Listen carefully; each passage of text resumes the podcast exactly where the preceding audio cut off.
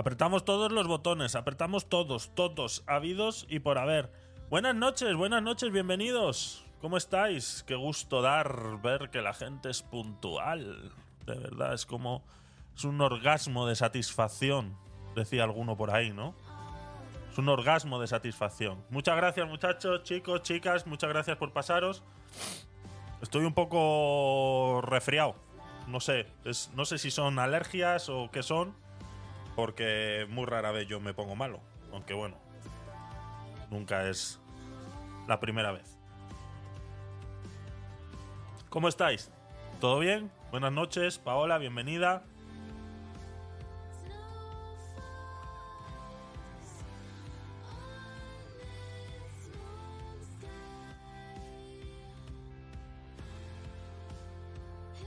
Bienvenidos una noche más a vuestro programa favorito y cada vez el de más gente. Habéis visto cómo ha cambiado un poquito, ¿no? Estamos dejando ese modo podcast tan estricto y tan tal para hacerlo un poco más libre, más que nada para tranquilizar un poco mi cabecita. Para tranquilizar un poco mi cabecita. Así que espero que os esté gustando este formato. Llevamos por el capítulo. Llevamos ya seis días. Hoy sería el sexto. Llevamos ya seis días haciendo este, este formato. La verdad que tampoco difiere mucho del, tan estricto, porque bueno, al final eh, tratamos eh, temas de actualidad, temas que están en el momento pues dando de, qué hablar. Y bueno, eh, es importante sobre todo que pongamos siempre en contexto eh, todo lo que vayamos a, hablar, ¿no? Y cuando no lleguemos a ese contexto o no lleguemos a tal, siempre intentar emplazarlo para un segundo capítulo en el cual podamos ir ampliando, ¿no? Eso es lo que vamos a empezar haciendo hoy. Vamos a empezar por esa sección eh, de trabajo. Vamos a empezar un poquito a hablar del tema de trabajo. Hoy, pues, he sido testigo de varias eh, discusiones, rencillas entre varias ideas en relación a esa reducción de jornada en cómo funciona el trabajo en los diferentes países. Una de las proclamas que utiliza mucho los que defienden esta reducción de jornada a 37 horas y media, queriendo alcanzar incluso esas eh, eh, cantidad de horas eh, por jornada como Francia, ¿no? Es, la gente se ha llenado la boca mucho en estos días de que Francia, Francia lleva 20 años con jornada laboral de 35 horas, ¿no? Es, es el eslogan que utilizan muchos para intentar explicar que eso es lo bueno, que eso es lo necesario, ¿no? Entonces vamos a hacer ese, ese trabajo de análisis, vamos a analizar un poquito eh, cómo está el mercado laboral español, vamos a intentar eh, ya no tanto compararlo, porque eh, es difícil comparar un mercado laboral español con el resto de Europa. yo creo que es lo primero que toda persona que analice un poquito el mercado laboral debería entender que España es un país de servicios, donde eh, el 80% de sus rubros están basados en eso, en atender al público, en dar un servicio, en ofrecer algo a cambio a otra persona y no solamente eh, cuestiones materiales, sino que muchas veces son cosas no tangibles. Por ende, es complicado poder, eh, bueno, como todos eh, sabéis también, pues yo tengo una pequeña empresa en la cual eh, llevo el marketing de varias tiendas online y una de las, de las frases que a mí me gusta decirle a mis clientes es, no se puede esperar que un cliente llegue a tu tienda si tu tienda está cerrada es uno de los grandes problemas que tiene la gente a la hora de emprender un negocio, ¿no? Es saber qué cantidad de horas tiene que estar abierto para poder capturar la mayor cantidad de clientes. Es un proceso complicado, es un proceso difícil, puedes copiarte de la competencia, intentar ver qué tal te va, pero siempre suele ser un proceso en el que mínimo el primer año, los dos primeros años, tienes que empezar eh, a hacer pruebas, ¿no? Puedes dejarte llevar eh, si es un negocio físico, puedes dejarte llevar eh, pues por lo que hagan tus vecinos de al lado, pues si el, de la churrería de al lado, eh, bueno, la churrería es un mal ejemplo, ¿no? Porque ese, ese abre a las 6 de la mañana e incluso hasta las 4 muchas veces, ¿no? Pero Pero cualquier otro negocio que abre a las 9, pues dices, pues bueno, pues yo también abro a las 9. Pero tienes que tener muy en cuenta siempre a la hora de analizar tu negocio es si tu producto es un producto que es necesario a las 9 de la mañana en la vida de las gentes, ¿no? Como dice Yolanda, ¿no? Las vidas de las gentes. Vamos a mejorar las vidas de las gentes. Si tu producto realmente es necesario en la vida de las gentes a las 9 de la mañana. Porque igual es tu producto es más necesario a las 9 de la noche y llevas medio año cerrando a las 8 y no te has dado cuenta de que hay gente que de repente a las 9 de la noche necesita ese producto, ¿no? Cosas de ese tipo, ¿no? O si cerrar al mediodía te viene bien o no te viene bien, ¿no? Todo ese proceso por el cual todas las empresas tienen que pasar, sobre todo al principio, también van ligadas de a cuánta gente yo contrato. ¿A cuánta gente yo tengo que contratar? Tengo que hacer dos turnos, tengo que hacer tres, tengo que hacer uno partido. Puedo empezar yo solo con el negocio y según vaya ganando clientes ya contratar y librarme de ese, de ese peso. Incluso ese, ese peso, veremos ahora un, un vídeo también relacionado con esto, incluso ese peso que, muchos eh, emprendedores que, que, bueno, que yo siempre he dicho que hay que tener cojones para poner tu dinero en juego de esa manera, porque el dinero no te lo regalan, por mucho que pidas un préstamo ICO o pidas un préstamo al banco, al final lo tienes que devolver tarde o temprano. Nadie te está regalando ese dinero, ¿no? Entonces vemos eh, cómo, cómo eh, no se valora realmente el esfuerzo que hace un emprendedor, el esfuerzo que hace un autónomo para poner un negocio y aún así dar trabajo a los demás, ¿no? Entonces, eh, veremos luego un vídeo bastante llamativo que, que, la verdad que da mucha pena cómo se piensa de esa manera y no se valora realmente el esfuerzo que hacen estas, estas personas de poner su dinero en juego, ¿no? Entonces esa, ese problema también que se, se enfrentan las empresas a la hora de abrir eh, ese autónomo que quiere montar una tienda de ropa o que quiere montar una tienda de chuches o incluso el que eh, quiere montar un, yo qué sé, cualquier tienda en la que, por ejemplo, puedes empezar tú como emprendedor a atender a tus clientes, ¿no? Que, pero que va a llegar un momento en el que vas a necesitar contratar gente, tu negocio empieza a crecer, eres una persona ambiciosa, empiezas a abrir otra sucursal, y cosas de ese tipo, ¿no? Entonces son eh, cuestiones a las que las empresas se enfrentan constantemente y que eh, deberían de ser respaldadas. Este tipo de ayudas debería ser, este tipo de, problemas deberían ser, al menos la resolución a este tipo de problemas, deberían ser más o menos guiadas o eh, deberían ir en paralelo de pensamiento y de ideología con el gobierno que tienes en ese momento en el país.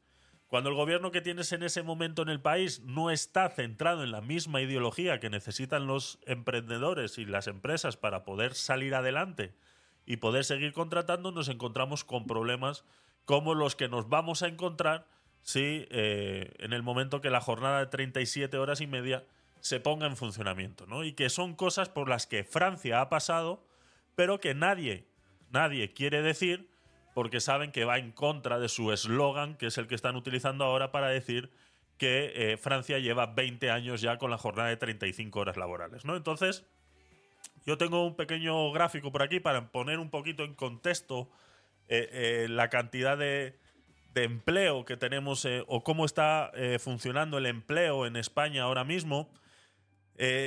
hay un dato bastante destacable y que en España, como hemos sido un país de servicios, eh, ha habido varias décadas, incluso veintenas, en las que eh, la masa salarial, la masa laboral, no ha estado acorde al país, ¿no? sino que el país iba en mentalidad a unas revoluciones, pero la masa laboral iba a otras, ¿no? Y es eh, por eso digo que es muy importante que cuando se traten estos temas y se hable de España principalmente, se hable en ese contexto, en el contexto de España. ¿Vale? El, el único contexto en el que pudiéramos reemplazar, y aún así eh, nos llevan bastantes vueltas, lo pudiéramos comparar con Portugal, ¿no? O incluso nos pudiéramos llegar a comparar un poquito con Grecia, ¿no? En ese, en ese sentido en el que eh, nuestro, nuestra masa laboral está basada, la gran mayoría, más del 80%, en, en servicios, ¿no? Entonces, pudiéramos compararlo con Grecia, pero Grecia eh, en los últimos años sí está haciendo su trabajo y está intentando apostar por esa industria y eh, Portugal ya o sea, no ha perdido esa industria, ¿no? A pesar de ser un, un país donde ha sido gobernado eh, la mayor parte del tiempo por socialistas, al menos esos socialistas parece ser que son diferentes a los que solemos tener nosotros aquí, porque esa gente sí ha sabido proteger esa, esa industria, ¿no? Y tienen incluso más industria de la que pudiéramos tener nosotros aquí, pero que sí tuvimos en su día, pero que dejamos escapar, pues a saber por qué, ¿no? Por, ese, por lo que digo, ¿no? Que se separa esa, esa masa laboral real de la ideología del país, ¿no? Entonces, es, por eso vuelvo y repito, hay que hacerlo sobre ese contexto, ¿no? Entonces, eh, tenemos una, un fenómeno, nosotros en, en España, eh, que lo vivimos eh, muy, muy, muy fuerte en el 2008, se vivió muy, muy, muy fuerte antes del 2008, 1997, 1998, y fue esa gran inmigración, esa gran importación de trabajadores al país para cubrir esos rubros que sí, que los españoles no querían hacer. Y que a día de hoy te encuentras con un problema en que de repente ahora igual más de uno sí lo haría, ¿no? Encontrándose en esa situación. Entonces, la primera noticia que quiero traer para enlazar todo este tema del trabajo que, que vamos a hablar ahora es eh, la siguiente, ¿no? Nos iríamos con este gráfico, que es la variación interanual del número de afiliados extranjeros a la seguridad social, ¿vale? Este es el fenómeno que, con el que muy pocos países de la Unión Europea se pudieran comparar en comparación a España. ¿Por qué? Porque España tiene algo que no tiene ningún otro país de la Unión Europea, y es que habla español.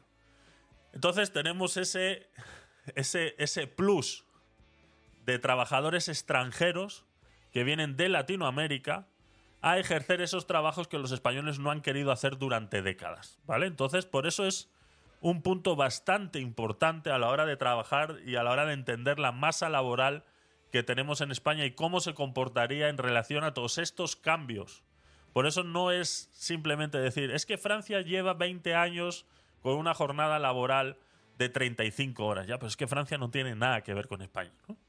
Eh, entonces, eh, eh, comparar una cosa con la otra y que luego veremos varios puntos que han sido la, pata trasera de toda esa jornada de 35 horas y cómo se ha engañado, entre comillas, a la gente o se ha hecho creer de que realmente están teniendo mejor vida, ¿no?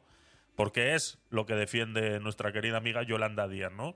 Es mejorar la vida de las gentes. Eso es lo que quiere hacer Yolanda Díaz y les está dando a entender que, bueno, que se es más productivo trabajando menos y estando más tiempo con, eh, pues con tus hijos y tus cosas, ¿no? Con lo que quieras hacer, como si quieres ir a jugar pádel o a eh, dormir una hora más al día, ya lo que tú quieras. Entonces, es, es, es eso, ¿no? Entonces, este gráfico entra desde el 2013 hasta el 2023 y vemos cómo en 2013, después de, que esa crisis eh, del 2008 y todos esos años siguientes, eh, veíamos cómo estos afiliados extranjeros a la seguridad social caían por más, por más de 130.000, ¿no? Eh, hubo mucha gente que se volvió a sus países en relación a esa crisis, ¿no? una de las cosas que se ha estado haciendo más o menos mal y que ya hemos hablado aquí muchas veces es prometer a esos jóvenes eh, cosas que realmente no puedes conseguir. Aquí se puso en práctica durante muchos años que si no tenías un cartón que viniera de una universidad, no ibas a conseguir trabajo, ¿no? Y se dejó la FP de lado durante muchos años y por eso todos esos trabajos manuales donde se estudiaban en FPs que eran mal vistas porque la FP era para el chaval que no quería estudiar, para el chaval rebelde, para el chaval que estaba todo el día de juerga, Dice, bueno, pues que aprenda a ser electricista y que se gane la vida, ¿no? Pues que aprenda a ser fontanero y que se gane la vida, ¿no? Yo tengo, yo tengo amigos fontaneros a día de hoy que, los tíos ganan un dineral, ¿no? Entonces, eh, ¿la gente para qué trabaja? ¿Para aparentar ser alguien que no son? o para ganar dinero, ¿no? Entonces, si lo ponemos en esa balanza, la FP realmente es donde se gana el dinero en un país como este, que es un país de servicios, ¿no? Donde siempre un fontanero va a hacer falta, que siempre va a hacer falta en todos lados, ¿no? Pero eh, no sé si me entendéis a lo que quiero decir, porque eh, la gran mayoría de las empresas son pequeñas y medianas empresas que tienen que subcontratar estos servicios de manera externa. Por ende, si a una tienda pequeñita se le rompe una tubería, van a llamar a un fontanero. Si en cambio la empresa es grande, ya tienen a un fontanero contratado en la empresa de por sí. Entonces, a eso es a lo que, a eso es a lo que voy cuando hablamos de que es un país con empresas que se dedican al servicio, ¿no? Que son pequeñas y medianas empresas dedicadas al servicio. Entonces, eh, la noticia, viendo este, este gráfico que tenéis en pantalla, dice que la, la, pujanza del mercado laboral en los últimos tiempos ha impulsado el empleo entre la población extranjera. Dos de cada cinco puestos de trabajo creados en el último año los ocupan trabajadores foráneos, cuyo volumen se ha recuperado gradualmente del desplome sufrido tras la crisis del 2008 y ha alcanzado cifras récords en, en la última década hay trabajo y eso es fundamental para la atracción de la población extranjera. La Seguridad Social ganó en septiembre una media de 10.462 trabajadores extranjeros con respecto al mes de agosto, hasta sumar un total de 2.686.990 ocupados foráneos. El crecimiento de la afiliación de extranjeros se enmarca en un contexto generalizado de bonanza del mercado laboral. En el último año, en España se han creado 544.508 empleos, de los cuales el 42,4% lo ocupan extranjeros. Los trabajadores foráneos eh, suponen actualmente el 12,9% del total de los afiliados a la seguridad social, que superan ya los 20,7 millones de cotizantes y se sitúa en cifras récord nunca antes vistas en la serie de esta historia. Lo primero que busca un migrante antes que nada es encontrar un trabajo que le permita sobrevivir. El empleo es fundamental para la atracción de población extranjera. Esta población extranjera a la que estamos haciendo referencia no tiene que ser exclusivamente personas recién llegadas, sino que podemos estar hablando de personas de que ya llevan más de 10 años en el país. Esto pues hace que eh, tenga un crecimiento gradual, ¿no? Ese Crecimiento que veíamos ayer en ese vídeo que hablaba el policía y que veremos ese podcast en algún aguacate sin hueso. Eh, hablaba de eso, ¿no? De que la inmigración, si es controlada, se puede asumir, pero si no lo es, es imposible, ¿no? Entonces, ese crecimiento tiene que ser gradual. La afiliación de extranjeros no ha crecido de repente, sino que hay una tendencia al alza que apunta a que las cifras récord actuales no son más que el resultado de una recuperación progresiva de los niveles de empleo anteriores a la crisis de 2008. Al contrario de lo que ocurre actualmente, el pinchazo de la burbuja inmobiliaria hace ya tres años, hace ya tres lustros, tres años no, tres lustros, obligó a buena parte de la población inmigrante y también nacional a abandonar España por la falta de trabajo. Tras tocar suelo en enero del 2014, y todo esto es lo que estáis viendo aquí en el gráfico, la ocupación extranjera se ha recuperado gradualmente a lo largo de la última década, durante la cual el número de trabajadores foráneos en España ha pasado de apenas superar los 1,5 millones de ocupados a rozar los 2,7 millones. Es decir, en poco menos de 10 años la afiliación de extranjeros a la seguridad social ha aumentado un 70%.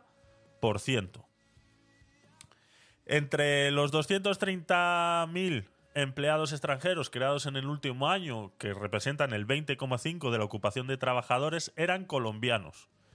Se trata de una de las nacionalidades cuya presencia ha crecido más respecto a septiembre de 2022, con un aumento de 47.373 personas. Destaca también el incremento del volumen de trabajadores venezolanos y marroquíes, que se ha elevado en 25.782 y 22.913 personas respectivamente. Esas tres nacionalidades se encuentran entre las cinco más numerosas sobre el total de los ocupados foráneos. 309.639 marroquíes, 171.982 colombianos y 146.126 venezolanos, junto a la rumana, que son 337.000, y la italiana de 182.000. Además, el 43% de los trabajadores extranjeros que la Seguridad Social ha ganado en el último año tiene entre 35 y 54 años. Atención porque estos datos son bastante importantes para entender la masa laboral española. La población inmigrante ha ido envejeciendo. Por eso volvemos a lo mismo, ¿no? El, el, último año tienen entre 35 y 54 años, frente a un 40,8% que son menores de 35 y un 16,2% que son mayores de 54. Muchos llevan años ya en España, pero también están viniendo cada vez personas de mayor edad y menos jóvenes. La mayor parte de este empleo se distribuye en hostelería y es, eh, podríamos pasar a esta segunda imagen que estáis viendo aquí, donde eh, pues hace referencia a dónde se encuentran todos esos, eh, todos esos empleos. ¿no? La gran mayoría hablaríamos de la hostelería y el comercio. Ahí es donde voy con el tema de que somos un país de servicios y la gran mayoría de estos empleos los están cubriendo personas extranjeras. También el volumen de trabajadores cualificados ha aumentado entre la población inmigrante en los últimos años. Muchas veces vienen a cubrir puestos en los que existe ese cuello de botella, en lo que no encontramos trabajadores o no tenemos trabajadores suficientes. Ese cuello de botella que se forma cuando se desliga la realidad de ese gobierno y demás que nos quiere llevar, pues eso, ¿no? A, intentar entender eh, cosas que no, que no son necesarias.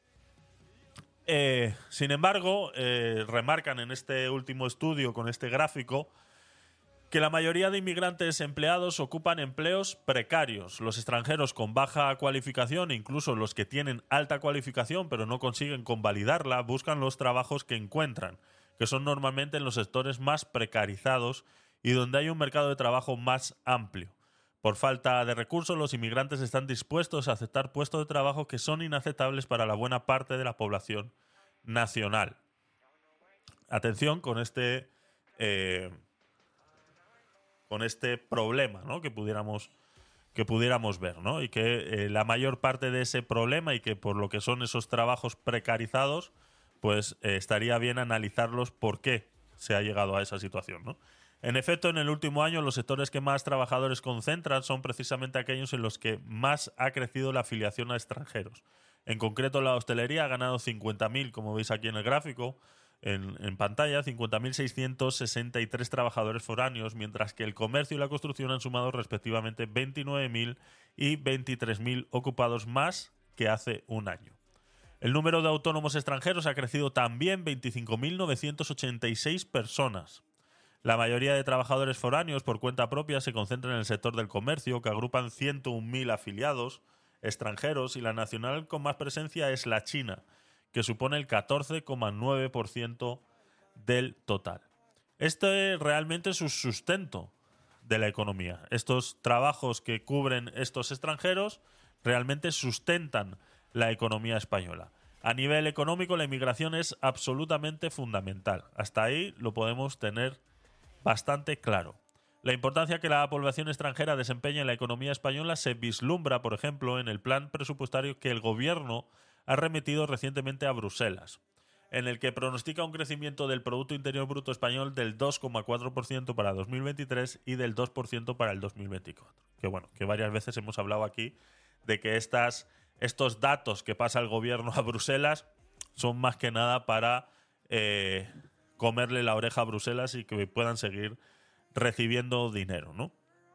El Ejecutivo sustenta ese avance económico sobre un crecimiento de la población española muy superiores a la media histórica, impulsado por la llegada de población inmigrante.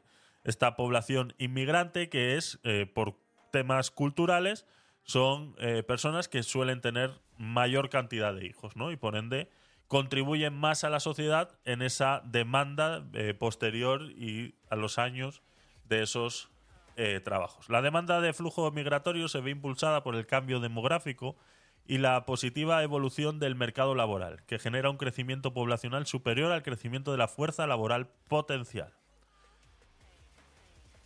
Dejando claro ya, más o menos, y nos faltarían otras cantidades de datos, un montón más de información para poder entender un poquito más la masa laboral que tenemos en España y cómo funcionarían cualquier situación o cualquier cambio que se quiera eh, realizar en ella, ¿no? la mayor... Eh, a ver, un segundo, déjame organizar esto. Un segundo. Vale. La mayor eh, proclama que hacen estas, estas personas que defienden estas reducciones de jornada laboral, esas subidas de sueldo, por decir, no consensuadas con la economía, sino que van por libre, pues son las que crean muchos estragos luego en la sociedad y que muchas veces no se ven eh, como tal por ese pequeño punto que os he querido remarcar antes de que la gran eh, la mayor parte de se cubren estos puestos de manera precaria, ¿no?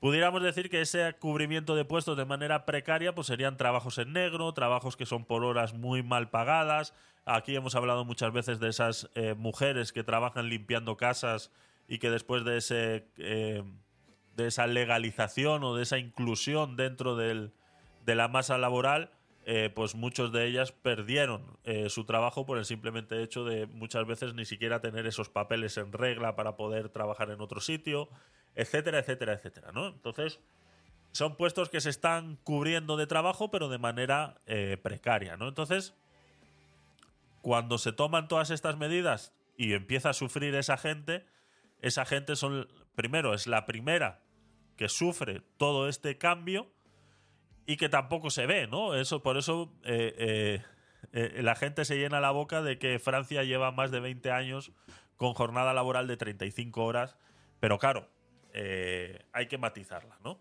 Entonces, eh, para seguir un poquito con, eso, eh, nos podemos ir un poquito a esta, a esta noticia en la que Francia lleva 20 años con semana laboral de 35 horas, ¿vale? Esto es de la vanguardia en economía y es una noticia del 24 del 10 del 2023. Es la que viene es la noticia que viene a respaldar todo aquello que está diciendo el gobierno. ¿vale? La semana laboral de 35 horas entró en vigor en Francia con carácter general, obligatoria para todas las empresas, salvo excepciones. Ya empezamos. El primero de enero del 2002. Esta medida de fuerte simbólico político para la izquierda la puso en marcha el gobierno socialista de Lionel Jospin, no sé cómo se dice, que cohabitaba en aquel momento con el presidente de la República conservador Jacques Chirac. El listón de las 35 horas de trabajo por semana es una referencia y a partir de ahí, salvo casos particulares, deben abonarse horas extraordinarias.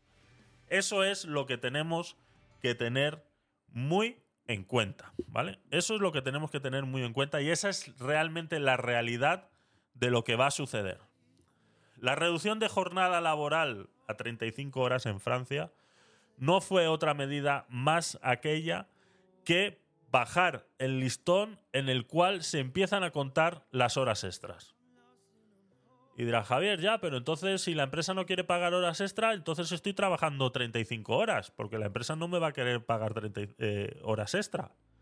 Ahora veremos una lista donde se ven todos los países que tienen reducciones de jornada, entre comillas, y las horas reales que se trabajan. Y veremos que están muy alejadas de esas 35 horas, ¿no? Que muchos eh, otros países europeos, como también se han llenado la boca, pero bueno, han cogido a Francia porque les han, no sé, les han cogido cariño ahora de repente a los franceses, eh, lo han puesto de ejemplo, ¿no? Pero por ejemplo hay otros países en Europa, por ejemplo, a ver, si ponemos, voy a buscar la lista de una vez y así no... Eh, estos son los países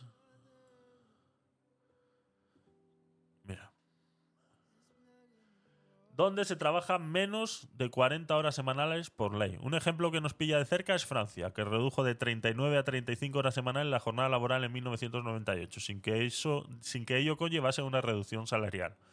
Un poco más lejos encontramos a Bélgica, otro país que en 2003 la redujo a 38 horas semanales. Uno de los datos más relevantes que se deben conocer es la medida de las jornadas semanales negociadas por convenio, ya que por lo general este dato es menor al de la jornada legalmente establecida. ¿no? Entonces vemos que Australia tiene, eh, trabajan 38 horas y tienen por convenio 38. Pero por ejemplo en Austria trabajan 40 y por convenio son 39. Aquí ya tenemos una hora extra. Qué casualidad. Bélgica son 38 y 38. República Checa trabajan 40, pero por convenio son 38. Entonces aquí hay dos horas extra ya. En Dinamarca, por alguna razón, no tienen un límite legal. Habría que preguntarles a ver por qué se salen del tiesto, ¿no? Porque sacan esa esa pata del tiesto y vienen a hacer cosas que no ha hecho nadie, ¿no? deslimitar y que cada uno decida las horas que quiere trabajar, ¿no? Y negociar con la empresa las horas que tú quieras trabajar. Existe un convenio de 37 horas, pero si yo quiero trabajar 50 y quiero que me las pagues a X, pues no existe un límite legal de las horas semanales en las que yo pudiera trabajar en Dinamarca. En Finlandia están trabajando 40 y las horas por convenio son 38. En Francia están trabajando 35 y las horas por convenio son 36. En Alemania tampoco tienen un límite legal y las horas por convenio son 38. En Grecia sí están 40-40, por algo será. Y en Israel hablan de 42 y 42. Hay una segunda página aquí en la que dice que Italia están trabajando 40 horas semanales, pero legalmente por convenio serían 38, por ende deberían estar pagando dos horas extras a las personas. En Japón estamos en lo mismo, 40 a 38. En Corea están iguales, en Países Bajos tampoco tienen un límite legal con el que la gente pueda trabajar la cantidad de horas que quiera. En Noruega están trabajando 40 y por convenio son 38. O sea, estamos viendo que realmente eh, todos estos países que tienen por convenio alguna reducción de, de, jornada laboral, al fin y al cabo están trabajando 40 horas. Lo único que le está costando es más dinero a la empresa para eh, poder mantener a esa gente trabajando en las cantidades de horas que necesitan para que la empresa pueda seguir funcionando. Y esto, pues hablamos en países donde eh, la masa laboral y el, rubro de los trabajos, muchas son industrias, ¿no? Que por producción sería mucho más fácil de, eh, de analizar, ¿no? Si yo tengo una persona 40 horas poniendo botones, poniendo tapones a este rotulador, pues en 40 horas es capaz de poner 200 tapones. En 38 pues pone 160. Entonces, eh, la producción baja, todo baja, es una manera más fácil de analizar qué es lo que está sucediendo, ¿no? Entonces, esa, esa, esa polémica es lo que realmente no se está comentando, ¿no? Cómo realmente va a reaccionar el mercado laboral a este cambio, ¿no? ¿Qué es lo que pasa? Que aquí estamos hablando de países donde no sabemos si realmente estos países que estamos hablando aquí, todos estos que hemos puesto aquí de ejemplo y que aparecen en esta lista, no sabemos si realmente estas horas extras están siendo pagadas. O sea, no, no, lo dice en ningún momento. En España tenemos un problema y ha sido necesario crear un algoritmo que se llama el algoritmo MAX, ¿no? Es eh, un segundo que se llama el algoritmo Max, que es este que tenemos por aquí. ¿En qué consiste el algoritmo más de la inspección Max de la inspección de trabajo? Recientemente se ha anunciado la puesta en marcha del algoritmo Max que facilitará el control de las horas extras a la inspección de trabajo, con un país que realiza más de 6,6 millones de horas extras a la semana y donde el 44% de ellas no se pagan. ¿Vale? Este 44% de ellas hay que matizarlo porque claro, por convenio, si yo tengo un convenio laboral de 40 horas y trabajo una hora más, sería una hora extra. Pero ¿qué pasa? Que muchos de estos convenios laborales que existen en la actualidad contemplan el cambio de esas horas por tiempo libre, ¿no? Entonces, eh, no es que no estén siendo pagadas, entonces este algoritmo tendrá que ser entrenado para saber detectar si realmente esa hora no ha sido pagada o no ha sido retribuida eh, eh, con tiempo o no ha sido pagada, ¿no? Entonces, eh, se encuentra este algoritmo, ya se encuentra con un trabajo bastante arduo para poder detectar eso por la cantidad de convenios laborales que tenemos en España, todos muy distintos uno de cada cual. O sea, es, es increíble también eso, cómo puede ser tan distinto, incluso en un mismo rubro, dependiendo de la empresa, tienen unos convenios o tienen otros, ¿no?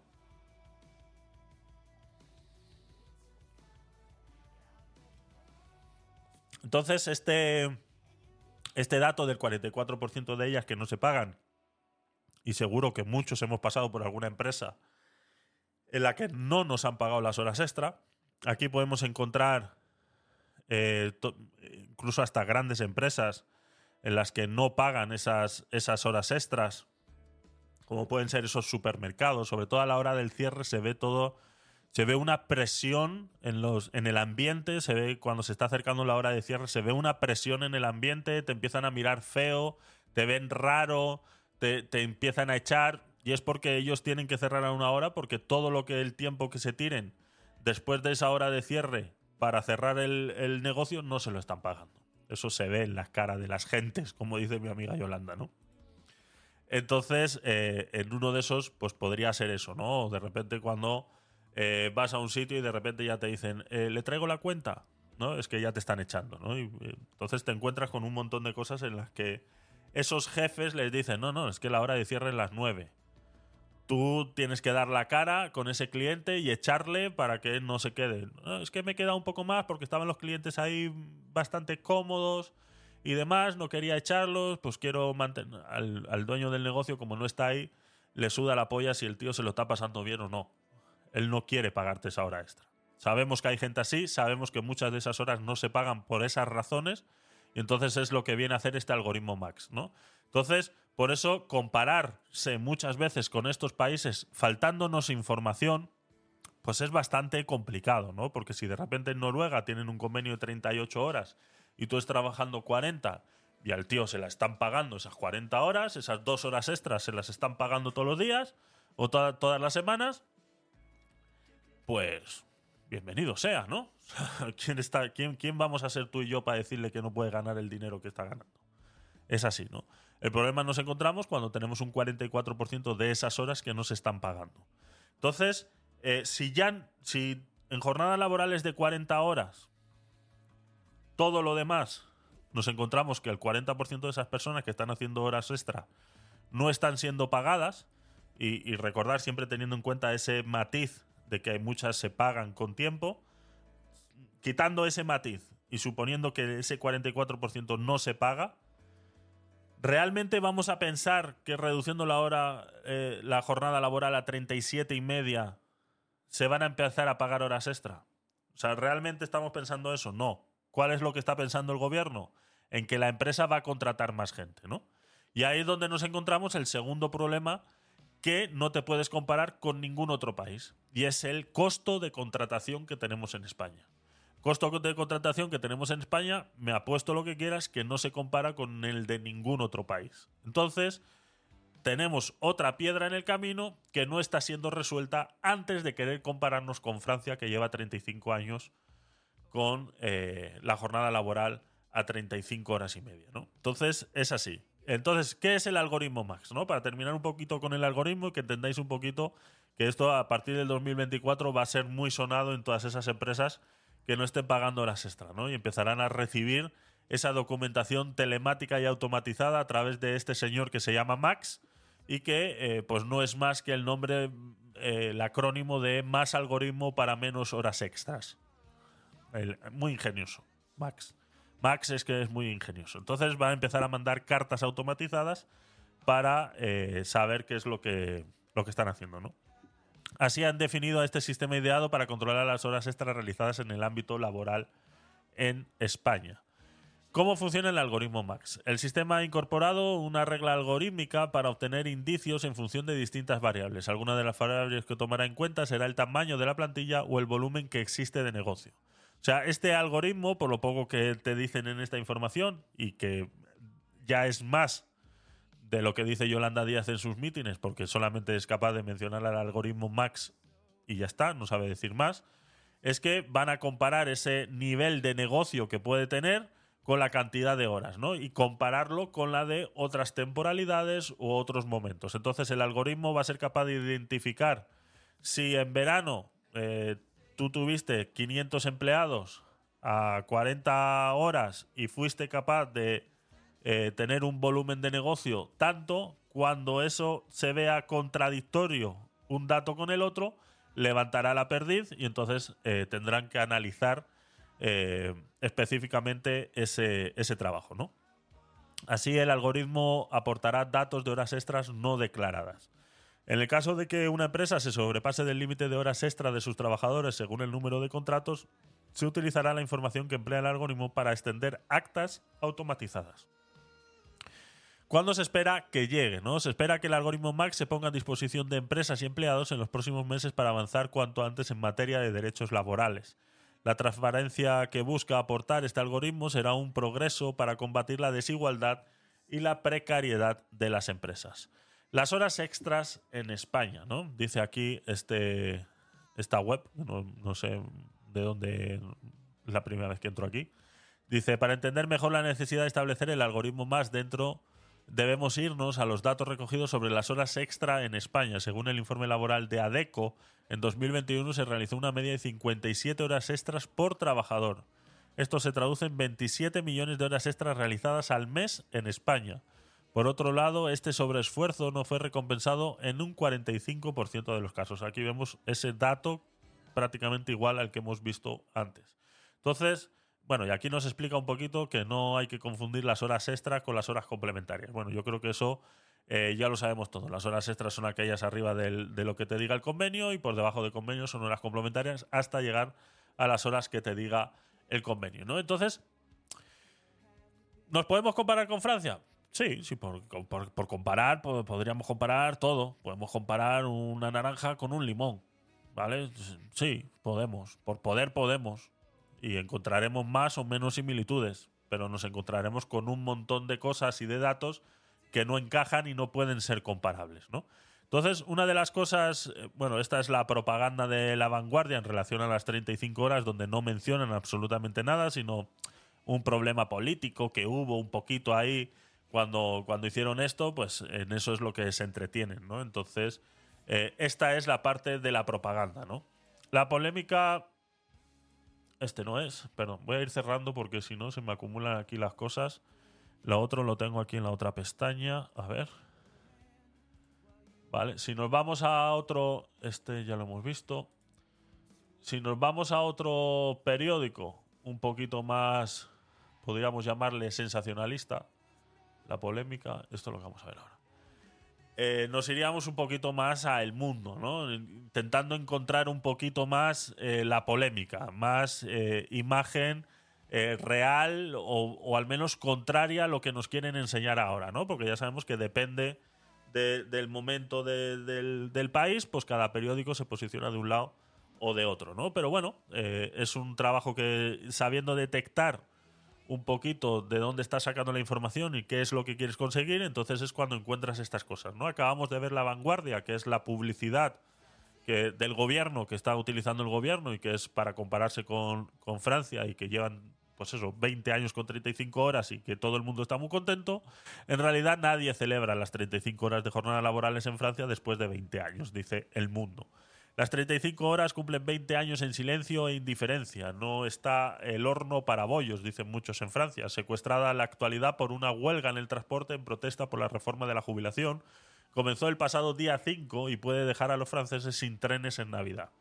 Así nos encontramos, ¿no? Luego eh, tengo otro, otro vídeo pues, de una polémica también eh, bastante interesante aquí en España. ¿no? Los socialistas impulsores de la reducción de jornada han vuelto a las calles por primera vez en varios años, pero son invisibles e inaudibles. Pues eh, las urnas ahora solamente representan el 5 o el 6%, cosa que cuando implementaron esto, pues realmente eran mayoría, ¿no? Los... Eh, no sé por qué no... Ah, vale. no me cargan los, las anotaciones que tenía yo aquí arriba. Bueno. Eh, los estudios atribuyen a la rebaja del tiempo de trabajo a la creación de 350.000 puestos de trabajo. Pero hay dudas entre los economistas.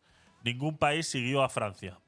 Por este camino, última conquista social, es complicado saber por qué, ¿no? Bueno, pues eh, nadie se quiso sumar a ese carro.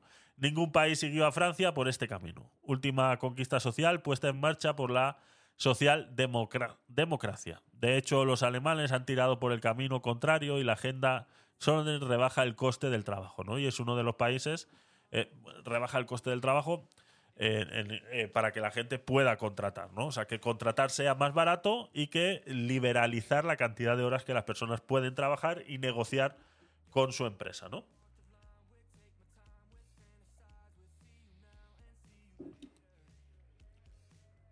Los socialistas hablaba de eso, ¿no? De que cuando llegaron al poder en 1997 fueron los que hicieron toda esta eh, impulsión. Pero vámonos eh, realmente a lo que queríamos extraer de esta, de esta noticia y lo que realmente no te cuentan en los medios de comunicación tradicional a la hora de las reducciones de jornada, ¿no?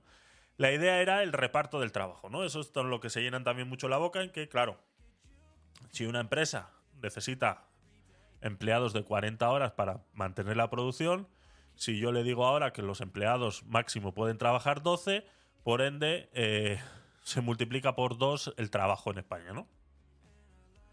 Es eh, capítulo barato de Barrio Sésamo, ¿no? De, si tengo dos naranjas y me quitan una, ¿cuántas me quedan? ¿No? Pues esto es. Este es el cálculo que han hecho muchas veces nuestros políticos a la hora de eh, presentar esta información y que, que, lo hagan ellos, pues digo, bueno, pues es la, la ideología del trilero, ¿no? Mostrarte una cosita pero estar haciéndote otra por detrás. Es normal, son políticos, tendríamos que entender que eso funciona así. Pero el problema es ese, que la gente no entiende que eso funciona así. Y que al que tienes delante contándote una historia, realmente es un trilero intentando de engañarte. Entonces esa idea del reparto del trabajo y que si ahora tú trabajas 40 horas semanales y te digo que tienes que trabajar 20, entonces la empresa va a contratar a otro de 20 y entonces ya hay dos personas trabajando para cubrir esa jornada de 40 horas, ¿no? Esas matemáticas no son así y no funcionan así. Y la teoría es que se crearían muchos empleos, ¿no? Según ellos. Los más fans llegaron a hablar de 2 millones, pero el Servicio de Estadística del Ministerio de Trabajo lo cifró en 350.000 empleados. En el momento que salió esta reducción de jornada, no es que nacieron 350.000 empleos de golpe, como setas. No es que, pluf, de repente salieron 350.000 empleos. No. Eh, los economistas eh, mostraban la tendencia y es comparable a la crecida de empleos de cualquier otro país que no haya hecho ninguna reducción de jornada.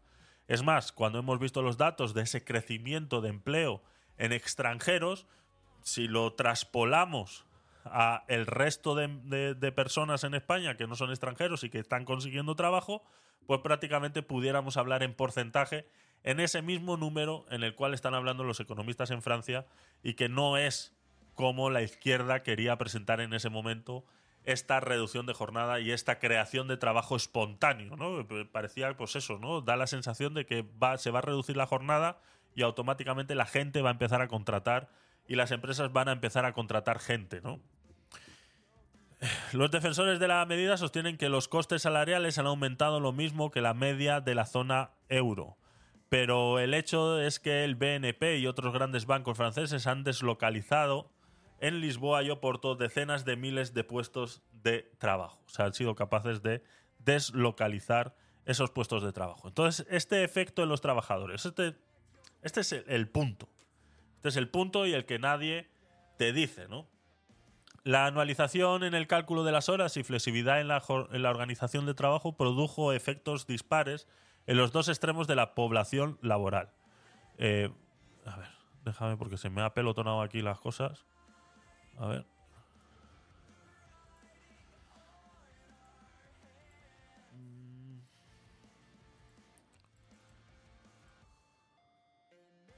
Bueno, eh, creo que lo logro, lo logro leer. Se me han apelotonado aquí porque quería recalcar estos 10 días de vacaciones extra, ¿no?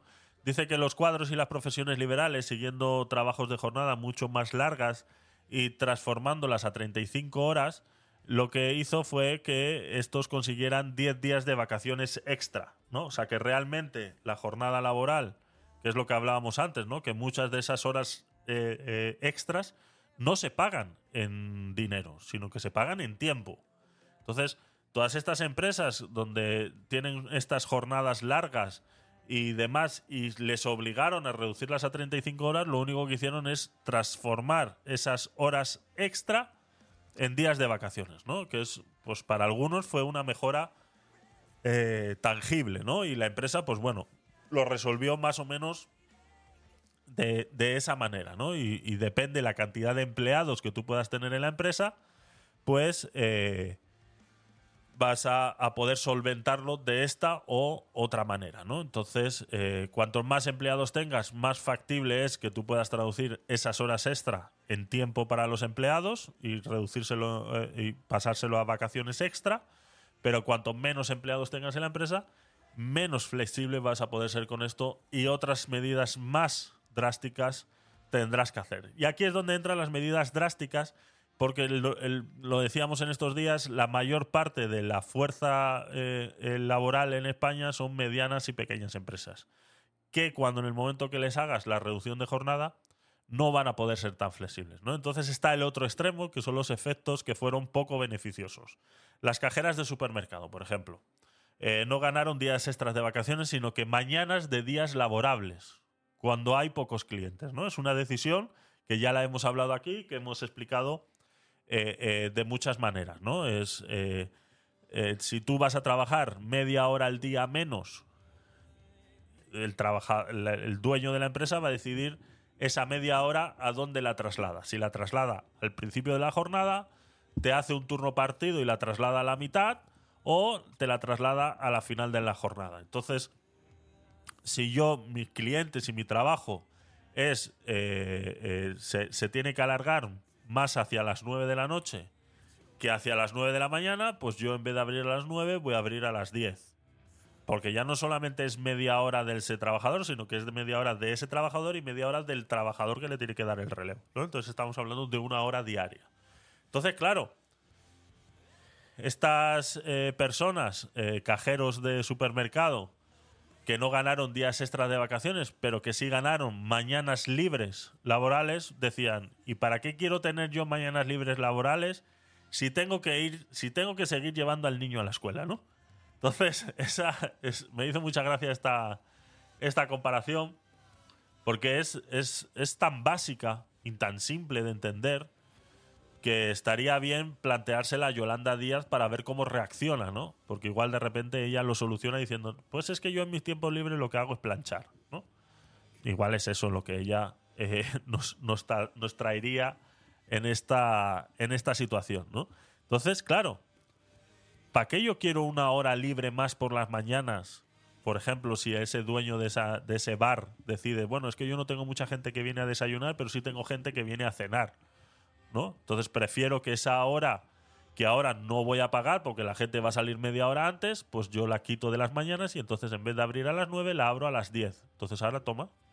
¿Querías una hora libre? Pues toma, ahí la tienes. Pero la tienes a las 9 de la mañana. ¿Ahora qué? ¿Ahora qué? Ese es el problema. Ahí donde está el pequeño detalle y que eh, todas estas pequeñas y medianas empresas se van a ver en, la necesidad de tomar esa decisión. Porque no van a trabajar más. O si no, es como esta polémica. Atención. Es eh, bastante... eh, bueno. Aquí, aquí vemos también una opinóloga, ¿no? Una persona que no tiene ni puta idea de lo que está diciendo, pero le traen a estos programas a opinar, ¿no? Ese, ese gag que veíamos ayer de, de, humor hablando de eso, ¿no? Que contratan a los humoristas o a gente que no tiene nada que ver para opinar en los, en los, tra- en los, en los platos de televisión, como esta, esta muchacha que va a opinar aquí, que es una influencer TikToker, que bueno, que ha estado metida en varias polémicas y que parece ser que ahora eso le gusta, ¿no? La polémica le gusta y ahora aparece en estos tipos de, en estos tipos de programas. Escuchar esto. Porque yo solo tengo un empleado y si le tengo que reducir la jornada, esas horas las tengo que echar yo. Ay, pero realmente si no puedes permitirte tener más trabajadores, pues no abras una tienda. O sea, Ya, creo que pero, hombre, realmente no. estamos siempre muy preocupados los empresarios que son los que tienen dinero y a mí Hay me que preocupa mucho más que los trabajadores. En España la mayoría de las familias viven con menos de 30.000 euros brutos anuales, es una barbaridad. Los empresarios son los que ganan dinero, no. En España el 70% de los empresarios son como esta mujer que tiene una tienda de ultramarinas. ¿Y cuánto- un comercio y pequeño. cuántos son trabajadores Y están de los creando- españoles? Escucha un ¿Y momento, cuántos los son- autónomos. Autónomos que hablaba antes. Si yo soy autónoma. Pues en, en este país el tejido productivo lo forman los autónomos. No Hay son pymes. muchísimos empresarios que tienen negocios con tres o cuatro trabajadores a su costa que es que prácticamente no ganan dinero para poder pagar las nóminas de sus empleados. La mayoría de los españoles trabajan para todos. otras personas y no tienen empresas. Entonces, el gobierno que tiene que mirar para el bienestar de los españoles. Y si la mayoría de los españoles estamos trabajando un montón, bueno, yo no en, en concreto, pero que están trabajando no. por un montón de horas y por un salario bastante indigno que no les llega ni para pagar el alquiler,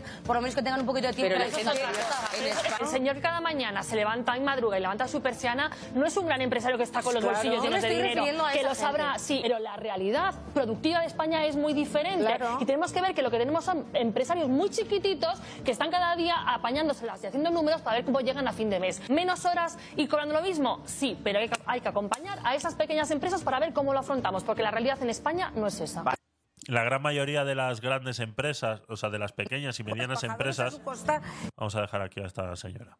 Eh, la gran mayoría de las pequeñas y medianas empresas en España, como decían aquí en este, en este corto, en este TikTok, es, es eso. Son de eh, autónomos que montan su tienda de ultramarinos y que pueden contratar a una o dos personas si las cosas les va muy bien.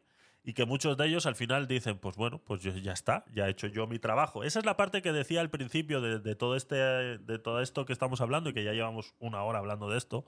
Pero quería, quería alargarlo porque el otro día no se tocó este tema eh, eh, de manera, de manera eh, consciente. Y es eso, ¿no? Que vemos a un autónomo, a una persona que monta una empresa que por mucho que sea autónomo, eh, eh, pasa a ser empresario, ¿no? Como decía esta muchacha, es que la gran mayoría de los empresarios tienen dinero. Digo, perdona.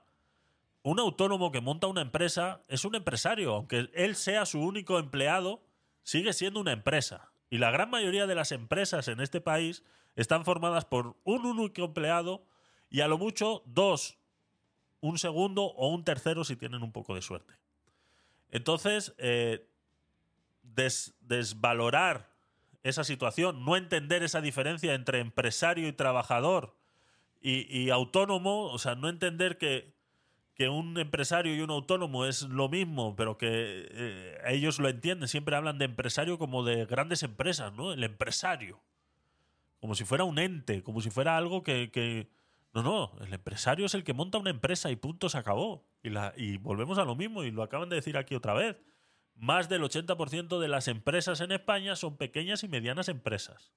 Entonces, no valorar, porque es- esto es muy criticado, esto que ha dicho la señora aquí al principio, dice, es que si las horas que no va a trabajar mi empleada las voy a tener que hacer yo, ¿no? Y ella, la otra, la, la influencer esta, la Marina, eh, eh, eh, le contesta le contesta de esa manera, ¿no? Bueno, pues si no tienes, si no eres capaz de tener una empresa, pues no la tengas, ¿no? Vale, pues nada, pues empezamos a despedir a la gente. Ya está, estos autónomos. O sea, tú te crees. Es que. Es que me da, mucha risa. Me da mucha risa, ¿no? Yo, he tenido empleados muchas veces y me da. eh, me, da mucha risa, ¿no? Porque eh, eh, yo pongo mi dinero, pongo mi casa, avales de coches, lo que haga falta para, para conseguir ese dinero, para montar una empresa, la trabajo yo durante 6, 7 años, la pongo a funcionar, al final logro poner a un empleado a trabajar y, ese empleado o esas personas no son capaces de asimilar todo ese esfuerzo anterior a que tú llegaras antes a trabajar ahí, que digas, y que ahora venga el gobierno y te diga, no, tú tienes que reducirle la jornada a 37 horas y media, y tú hagas este simple comentario, que esta señora pues no la conozco, no sé quién es, y haga este simple comentario, es que las horas que no haga ella las voy a tener que hacer yo, y que sea criticada por decir eso, después de todo el esfuerzo que ha hecho esta persona por dar trabajo a una persona en España. Que esta señora, aunque haya dado trabajo a una sola persona en España, ya ha hecho bastante más que cualquier gobierno que hemos tenido en España. Cualquier gobierno que hemos tenido en España, porque ninguna de las medidas que ellos han puesto en funcionamiento realmente funcionan. Simplemente son engañabobos esas medidas del, del contrato fijo eh, discontinuo mierda como se llame eso es para maquillar simplemente los datos y cuando llegue eso a Bruselas y llegue tal, pues mira, gracias a estas medidas hemos logrado hacer esto, hemos dejado de hacer lo otro. Realmente, los que se juegan el pellejo todos los días, tomando una decisión de poner su casa en riesgo, su familia en riesgo para montar un negocio y terminar dándole un empleo a alguien, son estas señoras. y que luego al hacer estos comentarios sean criticadas. Porque yo solo tengo un empleado y si le tengo que reducir la jornada, esas horas las tengo que echar yo. Ay, pero realmente si no puedes permitirte tener más trabajadores, pues no abras una tienda. O sea, creo que pero- real- O sea, realmente si no te puedes permitir tener más trabajadores, pues no abras una tienda. Pues vale, pues ya está. Pues esta señora, ¿sabes qué? Mañana va a decidir y digo, pues ya yo no sigo poniendo en riesgo mi dinero, vendo lo que tengo, cierro, esta persona se va al paro y que os den por culo.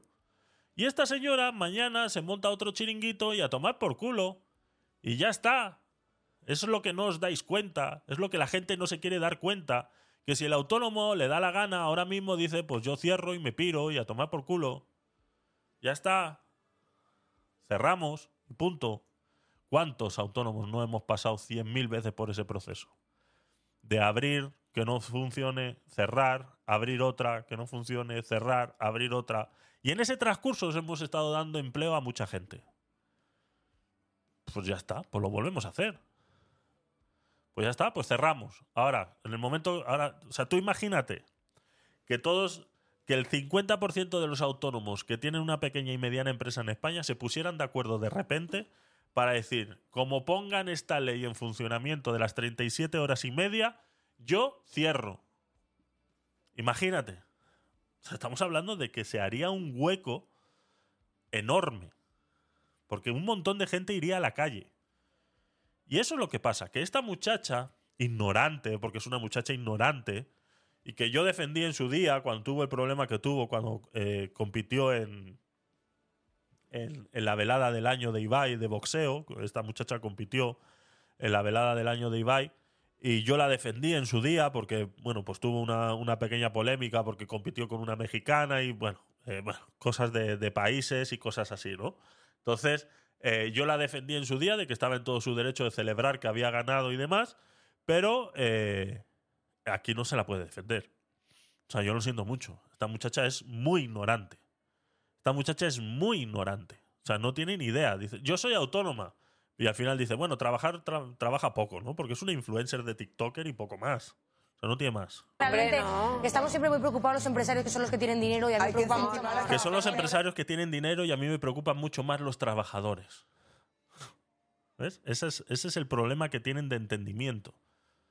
Que hablan del empresario como si fuera un ente, como si fuera algo divino, como si fuera algo inalcanzable, como si fuera algo que nadie conoce y son unos putos millonarios sentados en unos sofás de cuero, tirando billetes así al aire, ¿no? Como vemos algunos TikTok por ahí, en el que vemos a, a gente haciendo así con billetes, ¿no?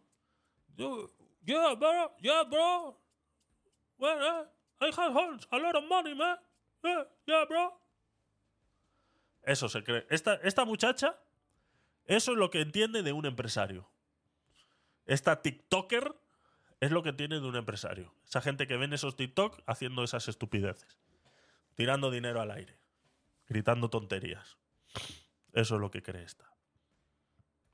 En España la mayoría de las familias viven con menos de 30.000 euros brutos anuales, es una barbaridad. La mayoría de las familias viven con, 30, con menos de 30.000 euros brutos anuales. Aquí es donde te das cuenta una vez más de dónde saca la información esta muchacha. Porque realmente no son 30.000. Estamos hablando que la gran mayoría no llegan ni siquiera a 22.000 euros anuales. Hay familias hoy en día de cuatro personas donde solo trabaja uno y gana 1.200 euros al año. Eso son 22.000 euros al año. O sea, 1.200 euros al mes. Eso son 22.000 euros al año. 30.000. Pues hombre, estamos hablando de 1.500, 1.600. Eh, Hola. Por eso te digo que esta muchacha... empresarios son los que ganan dinero. No, en España el 70% de los 70. empresarios son como esta mujer que tiene una tienda de ultramarinas. ¿Y cuánto- un y cua- comercio y pequeño. cuántos son trabajadores los españoles? ¿Y cuántos son trabajadores? O sea, este, esto es lo que vuelvo y reitero, ¿no? Esta muchacha se cree que un- las empresas crecen como champiñones, ¿no? De repente tú ves... Es que yo entiendo que esta, esta muchacha eh, eh, hable así, ¿vale? Y por defenderla un poquito su ignorancia, y es por eso, ¿no? Porque es de estas mujeres, de estas muchachas que eh, van por la calle, van paseando, miran hacia la derecha, ven un negocio que se está que, que lo están remodelando y dicen, ay, ¿qué pondrán aquí? ¿No? Y a los tres días ven y dicen, mira, pues era una panadería. Y creen que esa panadería ha nacido de la nada, ¿no? Esa panadería, pues ya está. Ha sido así. No sabemos ni quién está detrás, ni cuánto trabajo ha habido por delante, ni nada por el estilo, ¿no? Ah, pues qué bonita está. A ver qué venden. Ah, pues venden pan, ¿no? Ya está. En eso es lo que se han fijado, nada más. No se han fijado en esa persona autónoma que ha tenido que pedir un préstamo, que está poniendo en riesgo su vida y su casa para luego poder darle empleo a otra, a otra persona. Escucha un momento los autónomos que hablaba antes. Si yo soy autónoma. Pues en, en este país el tejido productivo lo forman los autónomos. No Hay muchísimos empresarios que tienen negocios con tres o cuatro trabajadores a su costa que es que prácticamente no ganan dinero para poder pagar las nóminas de sus empleados. La mayoría de los españoles trabajan para todos. otras personas y no tienen empresas. Entonces, el gobierno que tiene que mirar para el bienestar de los españoles. Y si la mayoría de los españoles estamos trabajando un montón, bueno, yo no en, en concreto, pero que están trabajando por un montón de Me da mucha risa. Dice, bueno, yo no, en concreto, yo no, yo no trabajo mucho. Ay, Dios mío, pobrecita. Pobrecita la Marina, pobrecita. horas eh, por un salario bastante indigno que no les llega ni para pagar el alquiler, por lo menos que tengan un poquito de tiempo. Pero en España- El señor cada mañana O sea, esa- esta es, esta es la, la- esta es la idiosincrasia. Esto también salía hoy en una conversación en, en el trabajo cuando hablaba. Me, me gusta picar. Tengo un par de rojitos en el trabajo que me gusta picarles, ¿sabes? Voy así con el tenedor y les, les, y les trincho así un poquito. ¡Tac! Para ver por dónde saltan, ¿no?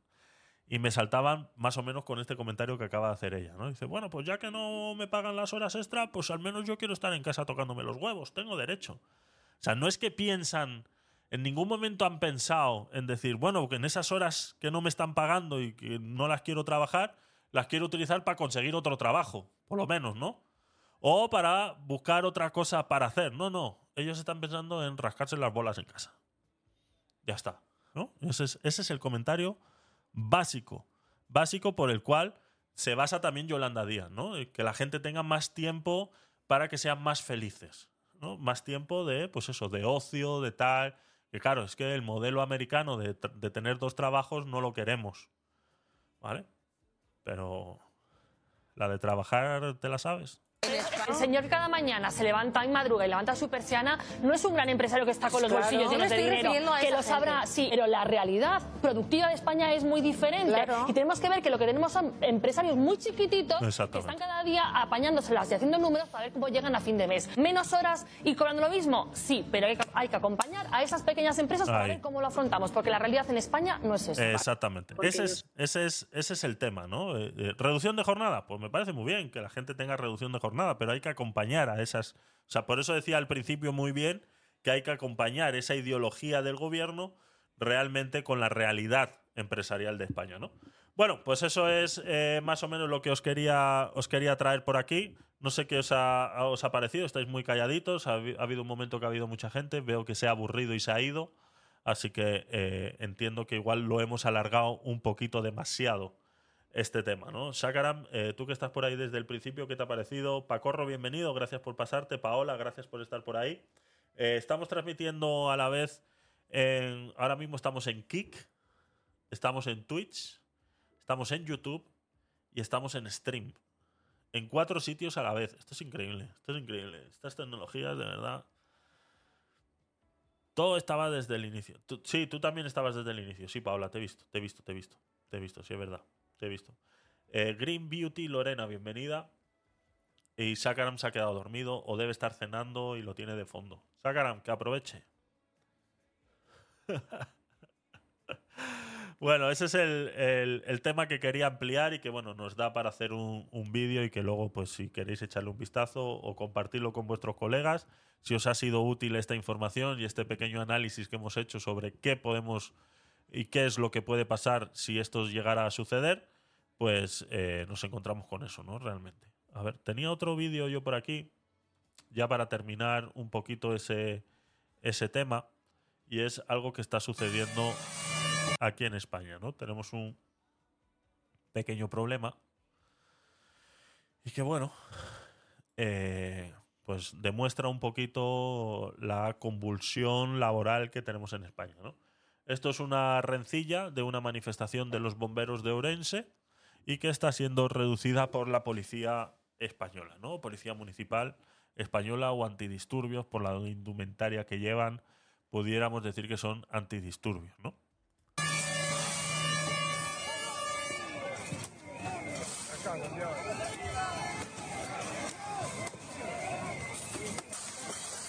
Esto es una pena que esté sucediendo. Mira el del lanzallamas, ahí se ha pasado. O sea.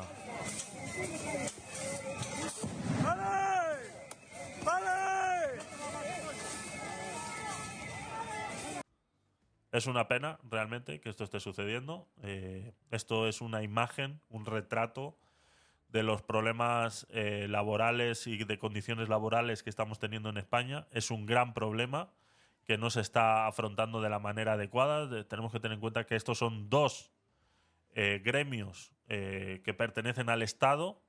Entonces, eh, algo está pasando aquí, ¿no? ¿Cómo se está enfrentando uno a otro? Entiendo que los antidisturbios están haciendo su trabajo por defender ese, me imagino que será el ayuntamiento de Urense, no sé qué será, ese edificio por el cual estaban haciendo la manifestación pero eh, hay que ponerse también del lugar de estos compañeros de trabajo como son los bomberos que posiblemente pues no estén recibiendo ese respaldo que merecen de eh, del Estado, ¿no? Que acordemos que estas personas nos pueden salvar la vida el día de mañana.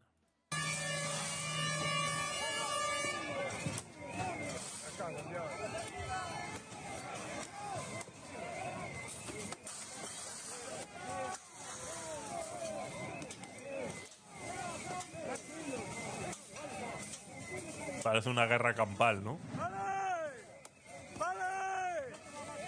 A estos a los de amarillo los disfrazas de moros y a los negros de cristianos y parece una representación de Semana Santa. y parece una representación de Semana Santa. Bueno, esa era la última, la última sobre el tema de, eh, trabajo que os quería traer hoy. Tengo alguna que otra curiosidad por ahí. Vamos a ver por dónde. Dejarme limpiar esto un segundo. A ver, eh, seleccionar, seleccionar, seleccionar. Que es que luego se me, se me junta, se me juntan. Eh, tardear. Ah, este lo hemos, lo hemos puesto ya también. Eliminamos y eliminamos. Perfecto. Eh, en la sección de tecnología de hoy hay varios, varias cositas que quería traeros. J Aesthetics, bienvenido. Green Tour, eh, bienvenido, gracias por pasaros. Eh, podéis poner exclamación stream en el chat para aparecer en esta lista que está aquí y conseguir una participación para ese sorteo de finales de noviembre, ¿vale? ¿Qué vamos a sortear? Todavía no lo sé. Estamos negociando con los patrocinadores a ver si hay algún patrocinador bueno por ahí que nos quiera eh, ayudar con este proyecto. Así que si ponéis exclamación stream en cualquiera de las cuatro plataformas que me estáis escuchando ahora, pues conseguís una participación para ese sorteo. Y eso, pues todos los días. Ya sabéis que estamos haciendo directo ahora todos los días con este nuevo formato de las últimas del día. Empezamos a las nueve y media y terminamos a las doce, esas últimas horas del día, analizando pues un poquito la actualidad y aquellas cositas que vamos guardando interesantes como estas de tecnología que os voy a mostrar ahora. El tema de la tecnología, pues ya sabéis que es una de mis, eh, de mis ramas, por eso lo de Tecnopolit. Eh, yo me dedico al tema de la tecnología y demás. Y bueno, pues eh, me llama muchísimo la atención cómo se va mejorando bastante el mundo de la tecnología y llegamos a tener cosas como esta, ¿no? Un segundo. Espera, Chema. Un segundo. Esto de que no se pueda echar para atrás. El. El. El short de YouTube no se puede echar para atrás. Es increíble. Es increíble. Eh, Chema Alonso, eh, el, mejor hacker del mundo, pudiéramos decir. Es español, trabaja en Telefónica y crea estas herramientas como la que está comentando aquí ahora y que sirve para eh, encontrar a ese miembro de tu equipo que filtra la información. ¿no? Aquellos, ya sabéis que todas las personas pues que están haciendo proyectos, esas startups, eh, muchas veces tienen que compartir documentación que no quieren que se filtre porque les pueden copiar pues, ese trabajo, les pueden copiar cualquier cosa. Entonces, muchas veces eh, esas filtraciones existen y se ha creado una herramienta que se llama Shadow y que nos explica aquí Chema Alonso cómo funciona. Amigos, soy Chema Alonso y hoy vengo a hablaros de una tecnología que se utiliza para detectar al traidor de un equipo que está filtrando documentos a la competencia.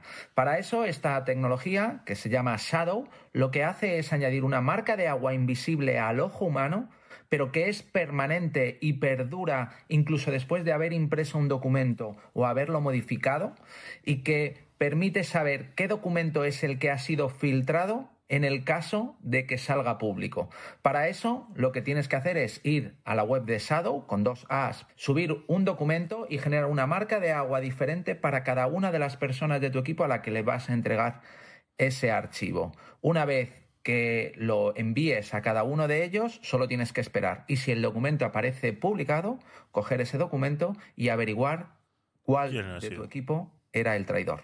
Un saludo. Esto buscando al traidor, ¿no? Hemos hablado muchas veces de estas marcas de agua y que eh, una de las, de las veces que trajimos el tema de las marcas de agua en los documentos y en los contenidos que se crean y se, luego se distribuyen por Internet, eh, era la base de eh, la protección de esas inteligencias artificiales, ¿no? De ese, eh, de ese chat GPT y todas esas que, pues, que ahora está haciendo Microsoft y el Copilot y demás, ¿no?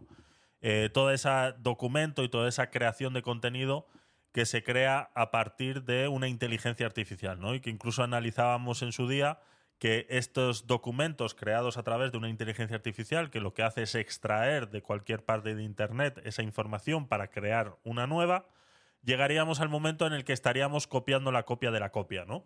Entonces esa información empezaría a ser eh, eh, muy, muy, muy, pero que muy artificial. Si ahora estamos en una edad temprana y toda la información que nos puede sacar ChatGPT extrayendo toda esa información de Internet que ha sido creada de manera natural por seres humanos, pues pudiéramos decir que el resultado está muy cercano a la realidad.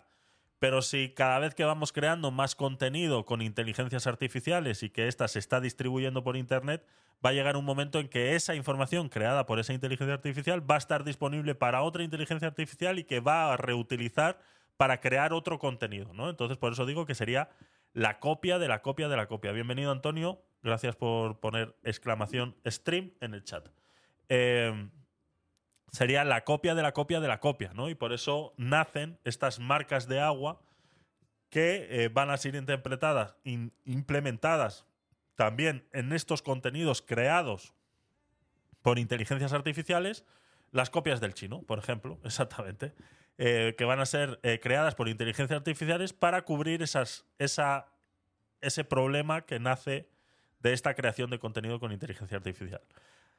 Adicional a que ya muchos de estos contenidos están siendo marcados de tal manera para que eh, mm, eh, profesores universitarios, profesores de colegio puedan detectar todos estos eh, contenidos creados por inteligencia artificial. ¿no? Entonces, esta, esta, otra manera de las marcas de agua en los documentos compartidos por Internet se pudiera utilizar, pues como nos acaba de explicar ahora mismo Chema Alonso, el maligno Alonso, sobre eh, para detectar a ese al impostor, ¿no? Detectar a ese Among Us que está entre nosotros. va a ser toda una revolución respecto a la creación de contenido. Sí, sí, está claro. Yo lo utilizo bastante. Yo lo, el chat GPT lo he utilizado muchas veces para crear esas introducciones. mucho de mi contenido One eh, que tenéis en la plataforma está basado de mucho contenido extraído con ChatGPT. O sea, si eres capaz de crear realmente un, prompt eh, eh, bueno, te vas a encontrar con muy buenos resultados. Si es verdad que hay otra cosa que, explicaba Chema Alonso el otro día y que me acabo de acordar ahora, gracias a tu, a tu comentario, Antonio, es el tema de las, los delirios, ¿no? Delirios o, o ¿cómo le llamaba? De, delirios del chat GPT, ¿puede ser? Bueno, igual entrando en su cuenta lo vemos directamente. No. Eh, vamos a entrar en su Hola, cuenta. Amigos, soy Chema espera, espera, Chema. Espera. Eh, alucinaciones. Esta, mira, mira, mira, mira. Esta, esta, esta. Las alucinaciones de ChatGPT, BART, eh, Llama u otro lenguas learning y demás, ¿no? Lo decía así. Soy Chema Alonso y hoy quería hablaros. Espera, espera, espera. ¿Cómo que ahora lo entiendo todo? ¿Cómo que ahora lo entiendo todo? Espérate.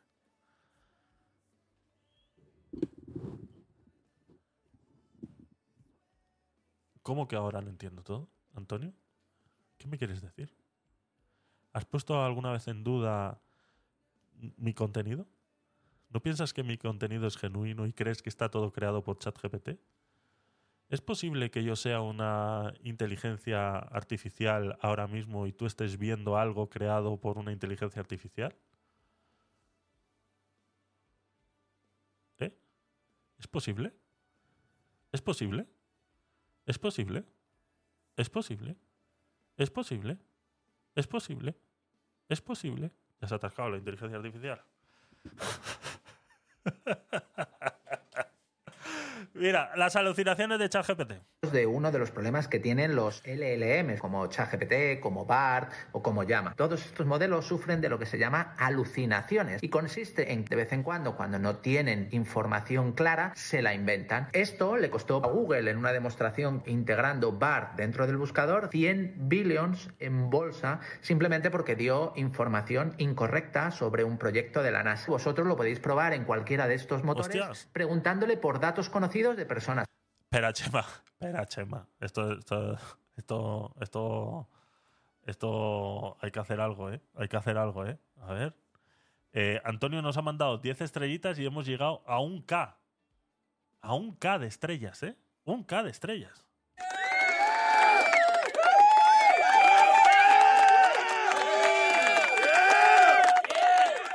Muchas gracias. Muchas gracias, chicos, chicas. Muchas gracias por haber alcanzado ese K, un K de estrellitas. Muchas gracias, muchas gracias. La verdad que vuestro apoyo, ya sabéis, que lo aprecio, lo aprecio mucho. Un K, no sabía, mira, no sabía que iba a salir un K. Pensé que iba a salir mil. Llevaba, hoy cuando he empezado el directo que he visto que estaba en 900 y pico, digo, a mí no me suena verlo. Es más, eh, vamos a hacer un pequeño receso. Ayer, ¿en cuántas estrellas se quedó? Porque hoy empezó en 900 y pico. ¿Hay alguien que ha dado estrellas y yo no me he enterado? Eh, un segundo, un segundo. Vamos a resolver esa duda en vivo y en directo. YouTube Studio. Bueno, aquí vais a ver un montón de mierdas. He subido un vídeo de cuántos gilipollas caben en tu sofá y no lo ha visto nadie. Y ya lleva publicado 12 horas y 53 minutos en YouTube. En stream no puedo entrar porque se me cae el directo pero eh, creo que tiene al menos un- unas cuantas más visualizaciones que lo que puede tener en YouTube. O sea, mm, ¿qué podemos esperar? Contenido, eh, directos de ayer. Eh, este. Este. Aquí, gracias. Espera. Aquí queda todo grabado, entonces. ah, sí, pues sí estaba en 949 ayer. Pues ayer se donaron estrellas y yo no me di cuenta. Ayer donasteis estrellas y yo no me di cuenta. Pues yo pensé que estábamos en las 800 800 y poco. ¿Qué momento? ¿Ves? 834. Este número me suena más. 834. 834.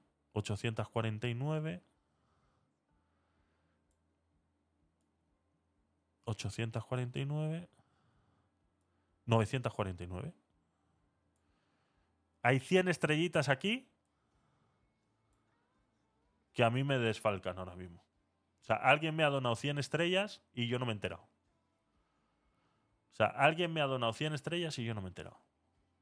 ¿Ves? O sea, de 849, ¿eso o hay un bug en las estrellas? A 949. ¿Ves? Yo sabía, yo sabía, lo sabía. Lo sabía. Algo había pasado. Esto es un bug. Aquí hay un bug. Aquí hay 100 estrellitas que yo no. No sé dónde están. No las he visto. No las he visto llegar. Las ha registrado, pero yo no las he visto llegar. Así que devolverme mis estrellas. ¿Dónde están? ¿Ves? ¿Ves? Analizando, ¿eh? Analizando. ¿Has visto? Es que es. Está todo grabado. Sí, es que está todo grabado. 849. A las 11.56 pm. Ah, está. No, pero estas estrellas, estas estrellas son solamente de este contenido. O sea, de este canal. Porque es que si no, yo tengo muchas más. Claro, esto es de solo este canal. Estas 849 son solo de este canal. Es más, te lo puedo demostrar porque si yo me voy aquí al info de canales que tengo aquí registrado.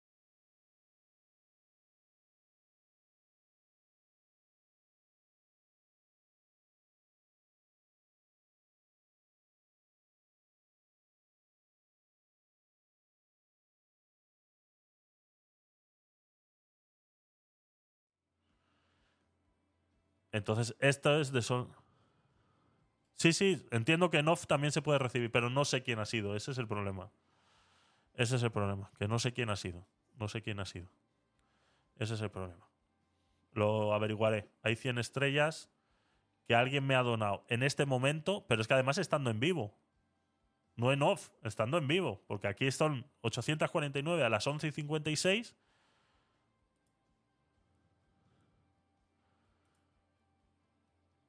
Y a las 11 y 57, 949. No, aquí hay algo mal. Esto es un bug. O sea, hay 100 estrellas de un minuto a otro que no sé dónde están. O sea, faltan. Faltan. O sea, aquí hay un bug. Hay un bug. Bug. Fran, ¿dónde estás? Ven a trabajar. Llamarme a Fran, por favor, que venga a trabajar. ¿Dónde está? Voy a mandar un WhatsApp. Fran, ¿dónde estás? Vamos a joder un poco. Fran. Fran. Fran. ¿Qué hora es? Las 11. Uf. Bueno, esto es un... Este trabaja tarde. Fran. He encontrado un bug. Pásate al directo. Ay, mierda. No sé, ni mandar audios, ¿eh? Fran, he encontrado un bug. Si puedes, pásate al directo. Vamos a dejarlo ahí. Y si viene, se lo, que lo vea. Y si no, se lo mando por correo y ya está. Eh, saludos a todos. Alex, bienvenido. Green Tour, bienvenido. El mundo no nos merece. Por favor, si estás ahí, salúdame. Estoy cansado, de verdad, de veros por aquí y que no me saludéis. De verdad. Lilies, salúdame también, por favor. Que me dejas comentarios, pero no me saludas cuando vienes. Xavi, bienvenido, gracias por pasarte. Te voy a seguir, que no te seguía. José Baez Coach, bienvenido. Te voy a seguir también porque por alguna razón parece ser que no te sigo. Por alguna razón parece ser que no te sigo. Vale, pues eso es. Eh, ah, y además no lo estáis viendo. O sea, yo os estoy diciendo una cosa y no la estáis viendo, ¿vale? Estoy viendo. Antonio, por favor. Estoy viendo el directo de ayer, ¿vale? A las 11 y 57 está en 949 y si nos vamos a las... A ver. 11 y 57, 11 y 56. ¿Ves? 11 y 56, 849. 5 segundos. Aquí alguien dio estrellas, porque este es el saludo de las estrellas. Pero no fueron 100. No fueron 100.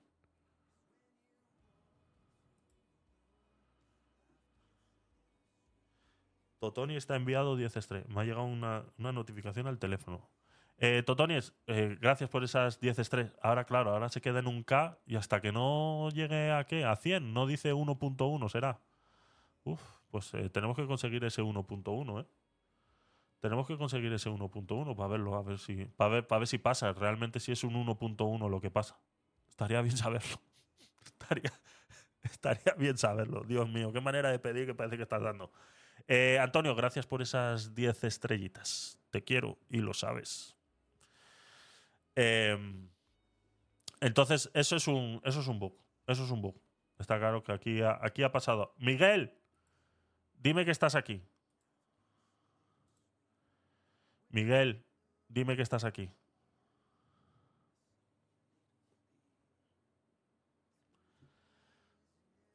tienen que arreglar esto de, que la gente que esté en el, en el, pasillo, como le decimos, en el home, me cuente como que están dentro del. como que están dentro del directo. Eso lo tienen que arreglar. Porque confunde. Porque si no escribís en el chat, yo no sé si estáis aquí realmente. Emilillo. Eh, pues eso, ¿no? Estábamos con el tema de las alucinaciones, ¿no? Del chat GPT, ¿vale? O sea, es otro problema que tiene, que tiene eh, chat GPT. Samuel, ¿estás aquí? Sí, en la lista de usuarios salen todos, eso es, eso es. Tanto si están dentro como si no. Eh, Samuel, dime que estás aquí, por favor, salúdame. Eh,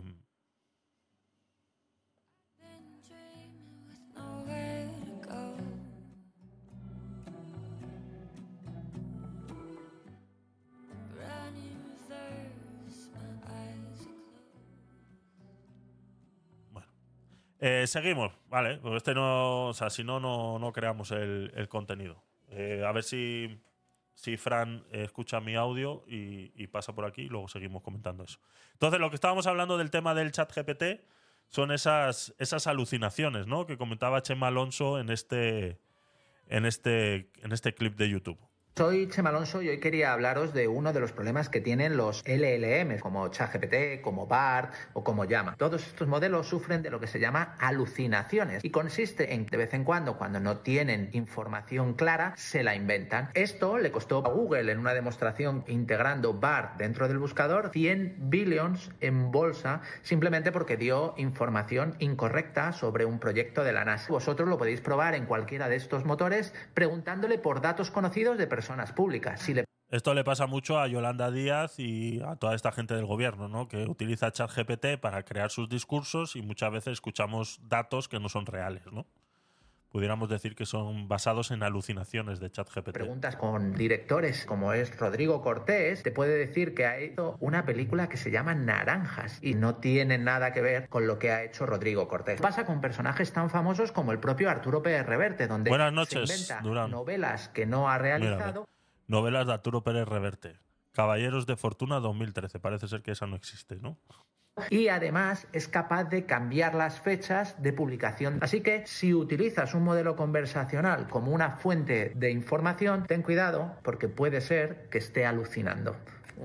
Puede ser que esté alucinando, ¿eh? O sea, ya estamos con las inteligencias artificiales alucinando, imagínate. Eh, yo estoy muy preocupado, de verdad, estoy muy preocupado porque me da la sensación que Miguel Asal está en el directo y no me está saludando en el chat. Me está dando la sensación. Entonces, eh, yo realmente me estoy empezando a deprimir un poco por no saber realmente quién está en el chat. O sea, me, me- me estoy empezando a deprimir un poco. Me estoy empezando a deprimir un poco. La verdad. Anda, pero si es el crack de la ciberseguridad. Bueno, el mejor. El mejor eh, hacker del mundo, eh, Chema Alonso, el maligno Alonso. Lo tenéis en todas las redes sociales y bueno, tiene un montón de contenido basado. Hola hackers, basado en- ¿sabes? ATC Turbo, hello, bienvenido, gracias por pasarte. Entonces, eh, estábamos hablando de eso, ¿no? De esas, de esas tecnologías, esas marcas de agua eh, que se están utilizando ahora pues, para poder marcar esos documentos y encontrar al, al impostor dentro de esa, de esa empresa y que suele pasar muy, muy, muy, muy a menudo. Y que bueno, que, que las marcas de agua vienen a, Hola, a hackers, resolver soy- eso, ¿no? Y lo decíamos también, pues también con las inteligencias artificiales, cómo se están marcando esa, ese, ese contenido creado por inteligencia artificial para que luego, si otra inteligencia artificial quiere usar ese contenido, sepa que ya ha sido creado por inteligencia artificial, ¿no? Ya sabéis que cuando se cogen las cosas y se hace esos batiburrillos, y más sabiendo que están teniendo alucinaciones, pues resulta que el contenido del contenido del contenido creado por una inteligencia artificial al final va a ser basura, al final va a ser una basura, ¿no? Estuve con él en persona en la Expo IT del año pasado en Villaverde. ¿Te sacaste foto, Durán?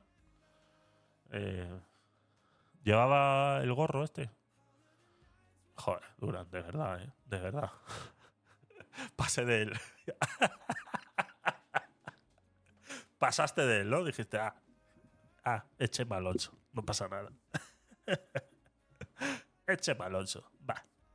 Es un don nadie de la ciberseguridad. Ay, Dios mío. Eh, me salí a la mitad. Bueno, es que son bastante. Samuel, buenas. ¿Estás aquí? Salúdame, por favor. Eh, Málaga, bienvenido. Mandar saludos, por favor, en el chat para saber que estáis aquí. Hi, hello. Eh, aprovecho. Había cerveza gratis en otros puestos. Eh, Samuel, aprovecho. Ayer nos sucedió algo en el directo y que me acabo de dar cuenta hoy. Si veis, hemos llegado a un K de estrellas en este contenido. ¿Vale? Y eh, cuando he abierto directo a las nueve y media hoy, me he dado cuenta que estaba en 949 estrellas. Digo yo, 949. No me suena a mí que tu- tuviéramos 949. Entonces, me he ido al directo grabado de ayer, ¿vale? Y a mí me sonaba más esta cifra, las 849, ¿vale? Esta cifra que tenemos aquí.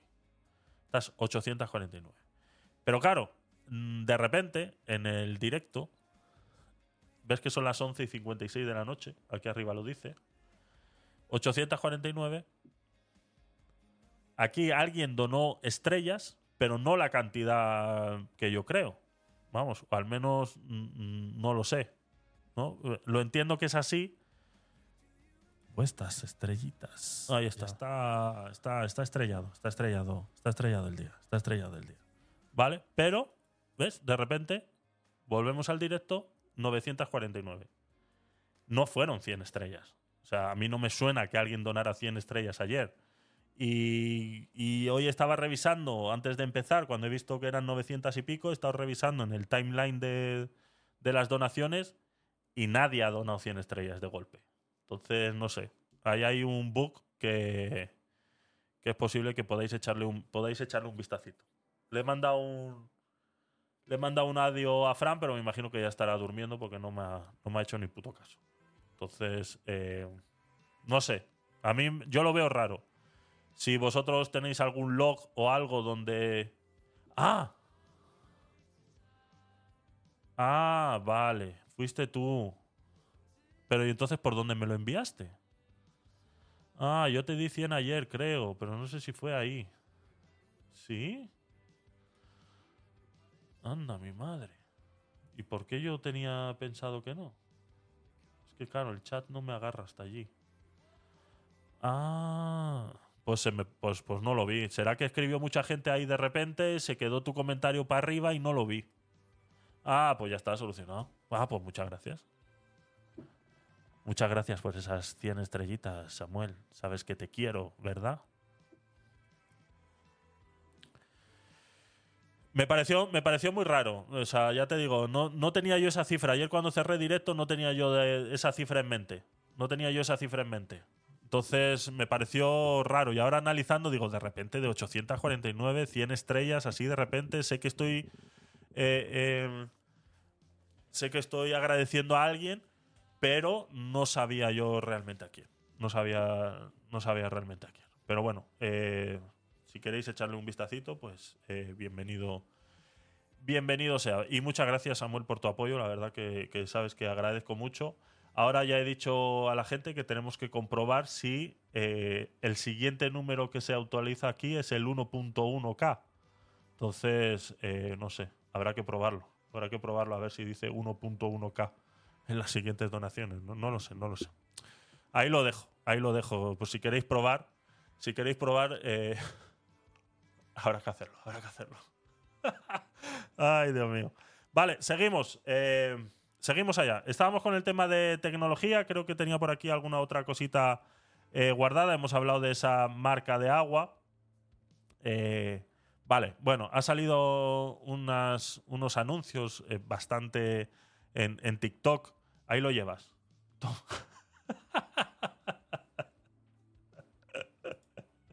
gracias. Muchas gracias. Muchas gracias, Antonio, por esas 100 estrellitas. Te quiero y lo sabes. Muchas gracias. Tengo que, tengo que, otra de las cosas que tengo que hacer es eh, coger el, plugin este que tengo para el chat que salga en pantalla que me coja también esa información de las estrellitas. Tengo que hablar con el desarrollador para ver cómo. para que me modifique eso que, hizo en su día para, eh, para que leyera el chat de stream, que también coja esa información y yo poder verla aquí, porque es que no la veo. El problema es que como no sale aquí en pantalla, yo no la veo, ¿vale?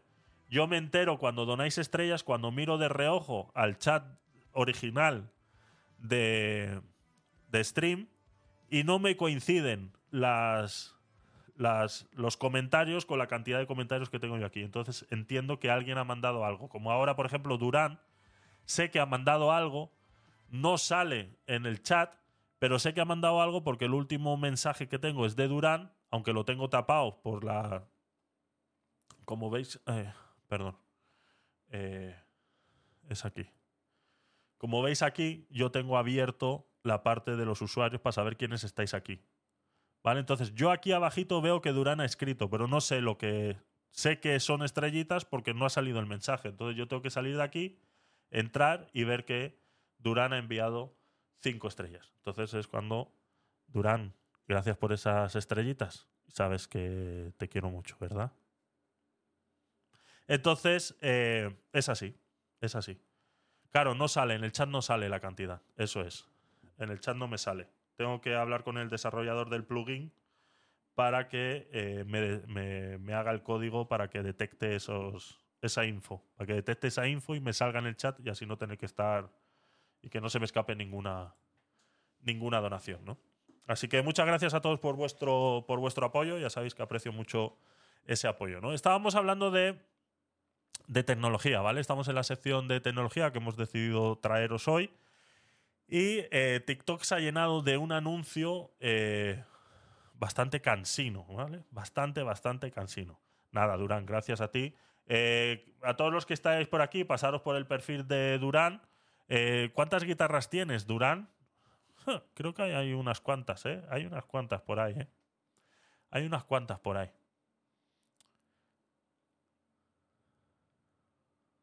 Hay unas cuantas por ahí. Em, en casa tres, pero solo uso dos. Es que te he visto, te he visto diferentes, guitarras en el contenido que subes y, me, llamó, me llamó la atención eso, saberlo, saberlo, me, interesaba saberlo. Em, vale, eh, eh, como decía, claro, claro, claro, claro, claro. Yo toqué batería en su tiempo, ¿sabes? Tuve un grupo y tocaba batería, pero bueno, lo hablaremos otro, otro día. Hablaremos un poquito de música. Eh, el anuncio de TikTok. A mí me tiene cansado, me tiene aburrido. Hemos llegado a un momento de la tecnología que ya no da para más, ¿vale? Y dejadme ponerme por aquí porque me estáis viendo de lado y no nos estamos viendo las caras. Eh, que la tecnología no da para más. O sea, realmente ya hemos llegado a un punto en el que todo lo que salga a partir de ahora es intentar reinventar la rueda. Es intentar buscar qué los diferencia para llegar a esos, a esos fanboys o a esa gente que es fanática de la tecnología y que simplemente va, va a comprar estos productos porque tiene el dinero para hacerlo. Pero no porque la mejora tecnológica sea relevante a la hora de adquirir estos productos, ¿no? Eh, Motorola ha sacado un nuevo. Eso le pasa a Apple, exactamente. Exactamente. Exactamente. Eh, Motorola ha sacado un nuevo teléfono, un wearable, wearable smartphone, le llaman, un smartphone, eh, pues eso, de mm, wearable, de uso. Vamos, que, que, según ellos tienen otros usos adicionales al ser un teléfono, ¿no? Y lo mostraban así en su... Bueno, esto es un pequeño TikTok de un minuto, pero aquí es donde muestra realmente lo estúpido que puede ser la tecnología y cómo han centrado eh, esa, esa mejora tecnológica en esta estupidez. Self-standing. Self-standing. O sea, estamos viendo un teléfono. Es que me, que me da. Está TikTok lleno de, este, de anuncios con este papeles, un, dos, tres, respondo otra vez. Exactamente. Exactamente. Otro pisapapeles. Eh, es un teléfono que, como vemos, la parte trasera ya de por sí tiene que ser de goma o alguna cosa así para tener esas vértebras que vemos aquí que tiene. ¿Vale? Tiene como unas vértebras y le deja doblarse con la pantalla hacia arriba. Normalmente estamos acostumbrados a ver esos móviles que se doblan con la pantalla hacia adentro, ¿no? Pues este prácticamente se dobla con la pantalla hacia arriba. Por ende, la pantalla tiene que tener algo que deje que eh, el teléfono crezca, ¿no? En algún momento. Todos sabemos que a la hora de crear una curva, eh, eh, o sea, si yo tengo un... Por eso es, es, donde está la tecnología, o sea, no hay más, o sea, no esperemos, no esperemos más, ¿vale? Si yo tengo un folio como este que tengo aquí, ¿vale? Y yo hago así, ¿vale? Es el problema que hemos tenido con, todas las, con todos los teléfonos de tecnología, ¿no? Bueno, con todos los teléfonos que han salido nuevos, con toda esta... Eh, yo como profesional IT creo que es una auténtica gilipollez. Exactamente. No, no, no. Si es que es lo que estamos... Es lo que estamos intentando... No sé, parece que ha arrancado dos hojas, pero hay una, ¿no? Entonces, en, en los teléfonos actuales lo que hacen es doblarlo, ¿no? Y todos hemos vivido esa época en la que Samsung sacó su teléfono que se dobla y la pantalla pues sufría este daño, esta doblez que tenemos aquí. Por ende, esa arruga que tiene aquí fue resuelta con esas bisagras especiales y demás que dejaban que la pantalla reposara realmente dentro del teléfono de manera curva. O sea, que no llegara a tener esa doblez, sino que realmente generara una curva. ¿Esto que generó? Que los teléfonos que llevábamos años permitiendo que cada vez fueran más delgados, ahora llegaran a engrosar, ¿no? Entonces, ese teléfono que tiene Samsung, que ahora se dobla a la mitad, el, no me acuerdo cómo se llama, realmente es más gordo que cualquier otro. Estamos viendo que es el doble de gordo, ya no solo por la pantalla de arriba y la pantalla de abajo, sino además porque la bisagra necesita esa dobleza, esa, esa eh, eh, tecnología adicional para que la pantalla no llegue a doblarse de tal manera, ¿no? Más gordo, más feo y más caro, exactamente, exactamente. Entonces, ahora vemos que la tecnología eh, la quieren hacer al revés, ¿no? Tienen, tienes un plano eh, horizontal como este y lo que quieres hacer es doblarlo así, ¿vale? Al doblarlo así, eh, prácticamente tú en esta hoja de papel no te estás dando cuenta, ¿no? Pero si tú realmente haces esto, la pantalla que está aquí adentro tiene que moverse de alguna manera, ¿vale? Porque la pantalla es rígida, ¿no? va a aparecer al Maxon. No sé cuál es. No sé cuál es. No sé cuál es. Entonces, eh, tú tienes una pantalla metida dentro de una carcasa, tiene unas vértebras por aquí abajo que hace que esto se pueda doblar. Por ende, la pantalla, en el borde, los bordes de abajo, la pantalla se tiene que mover un poquito. Unos milímetros. Aunque sea incluso hasta medio centímetro, podría decir por la cantidad de doblez que se consigue ahí. Entonces, esta parte negra que también llevamos muchos años peleando para desaparecer estos bordes, ahora de repente que aquí vamos a tener el doble de bordes. Porque esa pantalla se tiene que poder desplazar. O sea, la carcasa tiene que ser, en el momento que tú haces así, la carcasa tiene que ser físicamente más grande que la pantalla. Para que la pantalla se pueda doblar. ¿Vale? Porque si no, partiría automáticamente porque tendría esa, esa presión de las esquinas a la hora de, doblar, ¿no? Entonces, este, esta clase de tecnologías lo único que vienen es a eso, ¿no? A que eh, se ha creado ese sistema de vértebras en la parte de atrás de la, del, este. Ahora veremos, eh, vamos a intentar buscar eh, más imágenes del, del Motorola este. nuevo, nuevo Motorola. A ver si lo tienen aquí en, en la web. No, ¿ves? Esto es. No, no creo que esté aquí en la web porque están, están en. Están en, estaban en presentación, ¿no? Eh, a ver. Nuevo Motorola. Es que no sé qué nombre tiene. Que se dobla.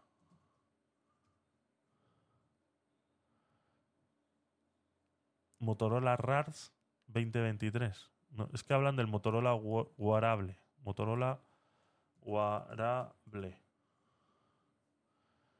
Wearables. Motorola Wearables, este, este. Esta foto. Esto es, esto es, esto es. O sea, esto es. ¿Ves? Este, este borde que tenemos aquí arriba, a la hora de estar estirado, desaparece.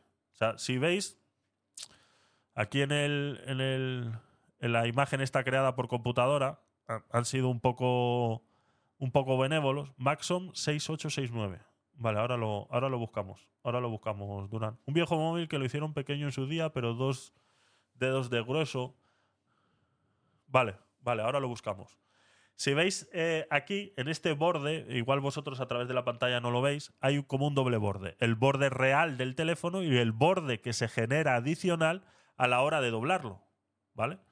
Eh, eh, vuelvo y repito, cuando tú lo doblas, realmente la pantalla se tiene que poder deslizar dentro de este, de este marco, ¿no? Entonces estamos creando un marco eh, bastante, bastante, bastante grueso, ¿vale? Ese, esto es lo que, lo que viene a... O sea, esta imagen es lo que viene. Es lo que lo hace wearable, ¿vale? Que tú te lo puedas poner así como si fuera un reloj. Otra cosa que hemos estado peleando durante tanto tiempo de hacerlos cada vez más pequeños y más elegantes, ahora vamos a volver de nuevo a esta mierda, ¿no? Es, es lo que el concepto de teléfono móvil de muñeca, ¿no? Como dice aquí la noticia, y nuevas funciones inteligentes de inteligencia artificial. O sea, meterle chat GPT a toda esta mierda. A ver si. Ah, bueno, igual aquí se va a ver mejor que en ese. And hello, everyone. Sí, aquí se va a ver mejor. Eh, seguir mirándolo en X.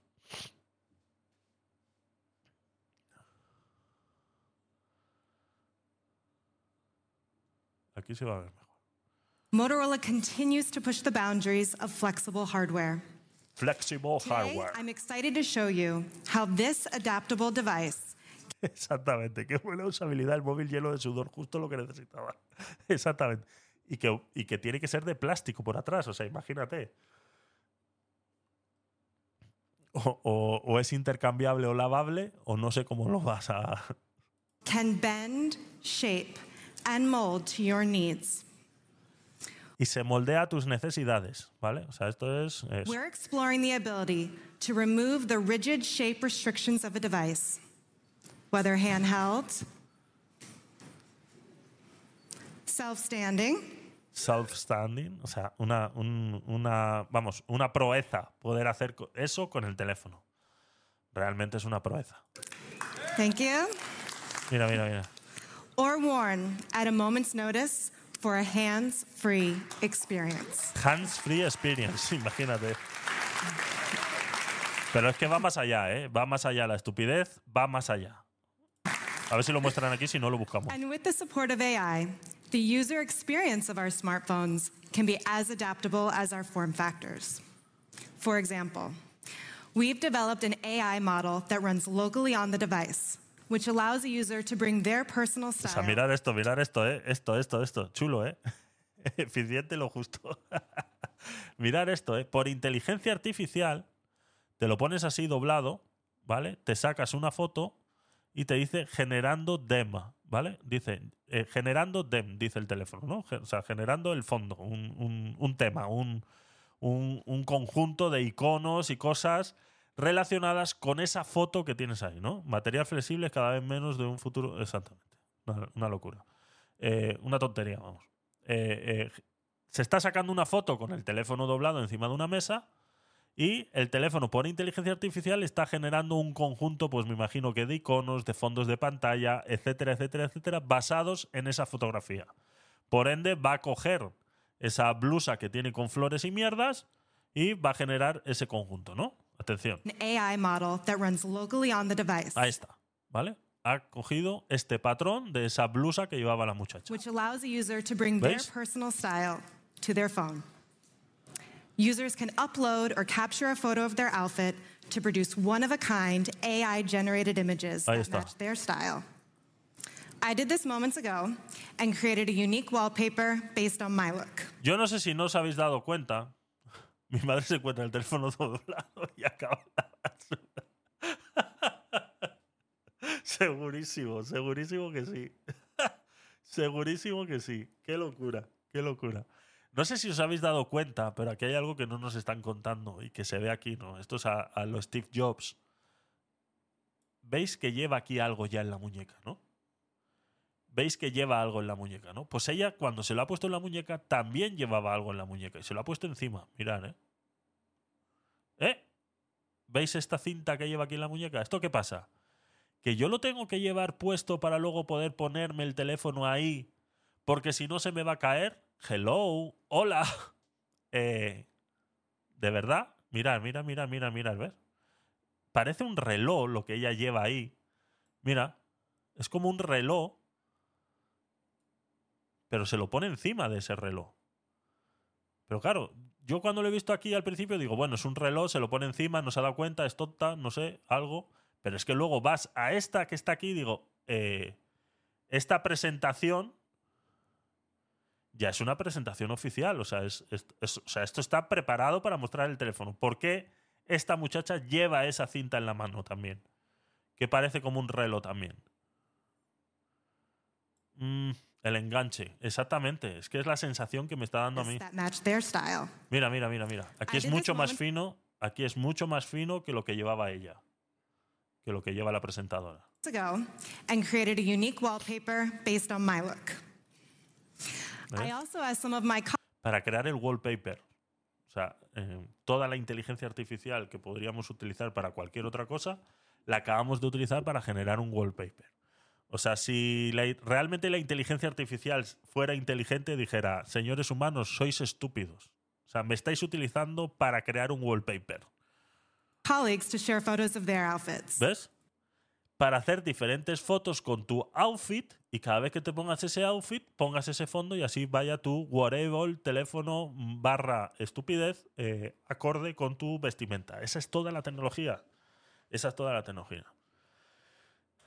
Algún desmadrado le veo puesto eso en el, del, del After Hour.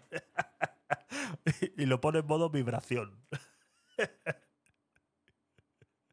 Pero alguien en este mundo quiere llevar ese ladrillo en la muñeca, pues es que se va a vender.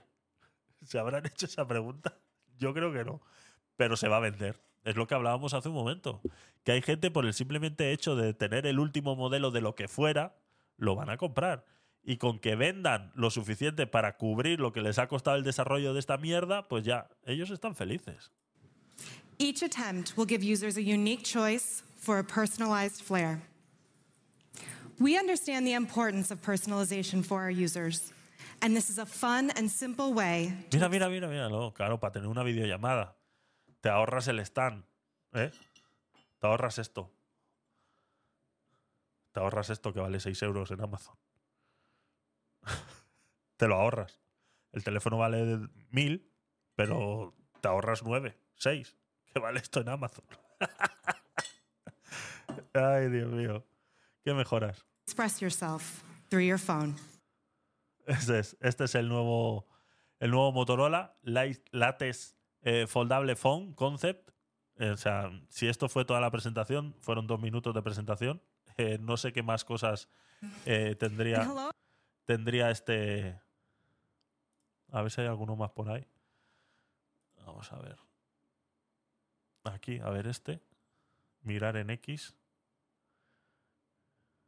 Es, exactamente, es, Así es, Antonio. La tecnología es la leche y se pudiera utilizar para muchísimas cosas, pero es lo que decía al principio, ¿no? Hemos llegado a un momento en el que. eh, en el que. eh, no, no hay más para dónde tirar. O sea, eh, o estamos escasos de ingenuidad, de, de- ingenio, no de ingenuidad, sino de ingenio, o eh, no sé qué está pasando. O sea, no estamos. La juventud de hoy en día no tiene visión del futuro, o ya está todo tan inventado y tan dado a la vuelta que no somos capaces de.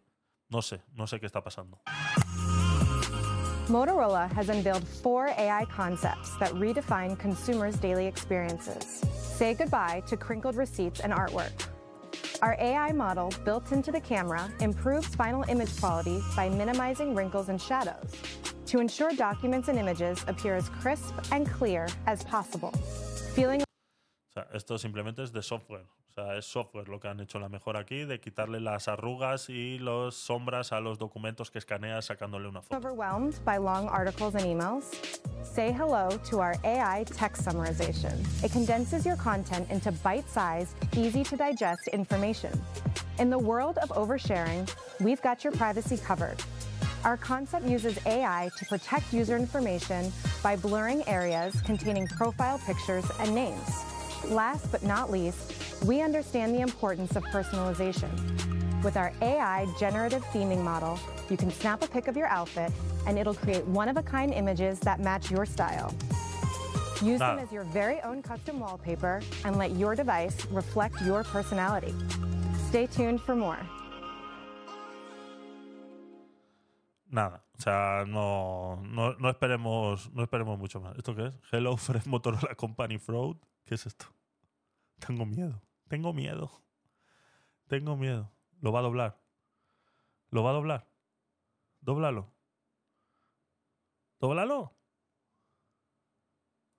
दे रही है और इन लोगों को कॉल करते हैं तो ये लोग बोलते हैं Exactamente. इसका Exacta- Y la pantalla se queda apoyando en la superficie donde estés. Sí, en esa posición en la que hemos visto antes. esa posición en la que hemos visto antes, que lo, que lo posiciona así. Sí, la verdad que. Bueno, ya está el Lethal Crisis poniendo estupideces. ¿Qué ha puesto? Ah, ah, a ver si adivináis cuál es mi próximo destino. A este le he contestado hoy otra vez, a este, a Lethal. Es que de verdad, menudo es un normal. Cuando dé la vuelta. Cuando, cuando da la vuelta a la muñeca. Cuando da la vuelta a la muñeca. Bueno. Esta es la, última tema de tecnología que había por aquí. Eh, creo que no tengo más. Fall, unfold, bending all the rules. Así es, ese es el eslogan. Dobla, desdobla y eh, curva todas las eh, reglas.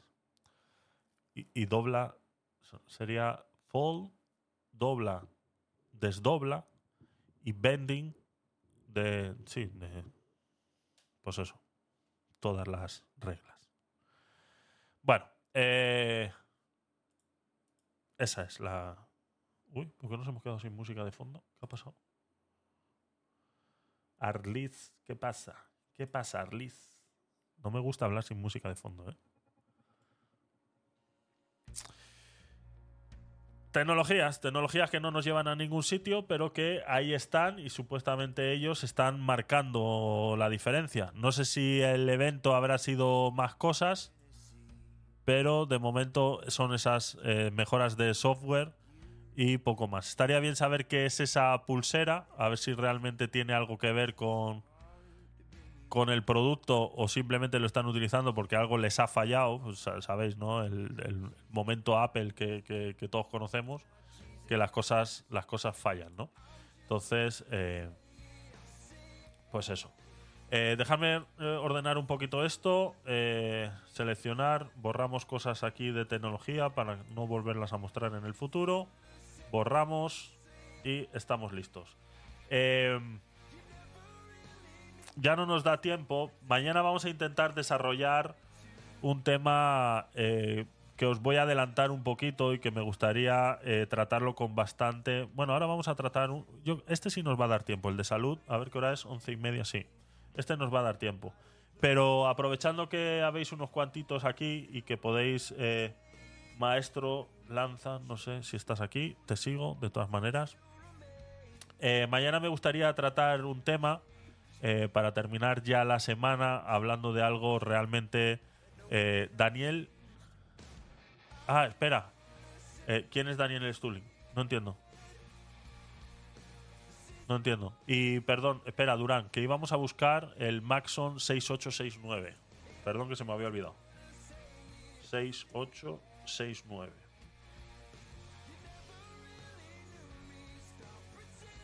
GSM Spain. Bueno. Pero ¿qué ladrillo es este, tú?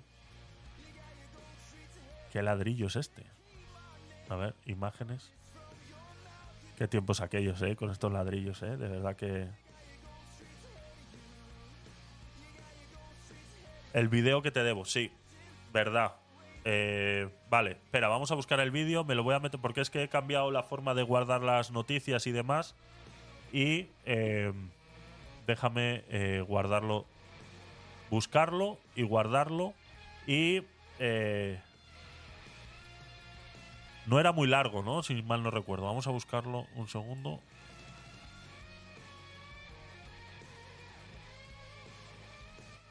Daniel Stulin al rincón.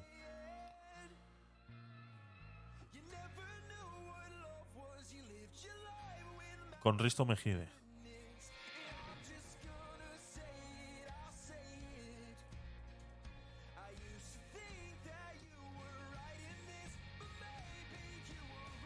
Daniel Stulin al rincón, entrevista parte 3. Esta. Vale. Al rincón. Estará. eh, pincha en la 3 y busca la 1. Vale. Pincho en la 3. Y aquí en el costado. Bueno, aquí abajo. Vale, es que yo tengo unas cosas aquí instaladas. Déjame quitar el modo cine. Eh, ¿Cómo era? Aquí. Es que a mí aquí no me salen. Aquí, aquí, aquí, aquí. Esta es. Esta es la parte 1.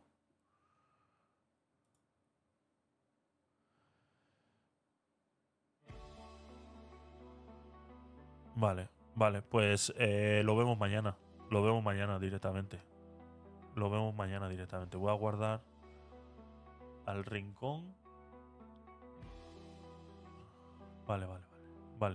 Vale, pues ahora, si no, mañana por la mañana off stream, pues eh, eh, busco esto. Me voy a guardar este enlace para saber. eh, para vídeo, para vídeo, porque eso tiene que salir para vídeo, para vídeo. Vale. Y lo metemos aquí justo. Y así no se me olvida. Sí, sí, sí, en directo, en directo. No, no, no lo voy a ver antes. Simplemente voy a buscar los tres trozos. Voy a buscar los tres trozos para tenerlos a mano. ¿Vale? Simplemente. Simplemente es eso. No, no, tú sabes que a mí me gusta reaccionar en vivo y en directo. ¿Vale? Simplemente voy a buscar los tres trozos. Es que aquí en este navegador, que es el que utilizo para hacer los directos, tengo mierdas instaladas. ¿Ves que tengo aquí cosas que me dan datos de los videos y demás?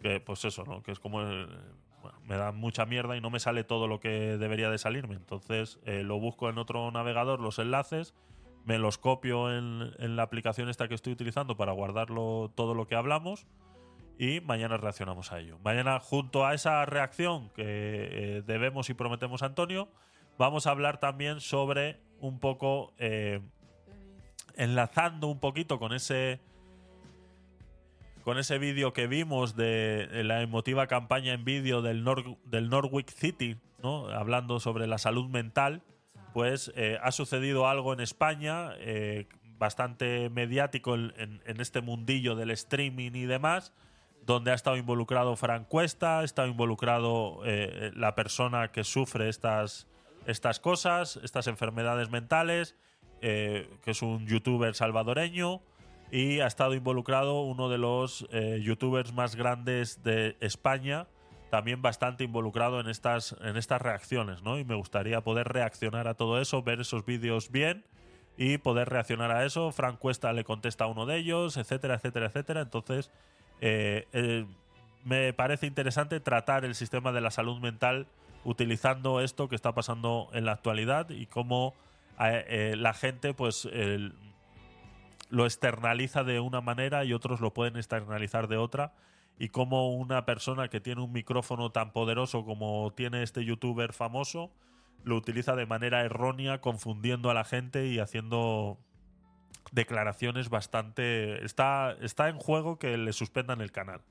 O sea, eh, le han tirado varios vídeos de YouTube por esas declaraciones que ha hecho.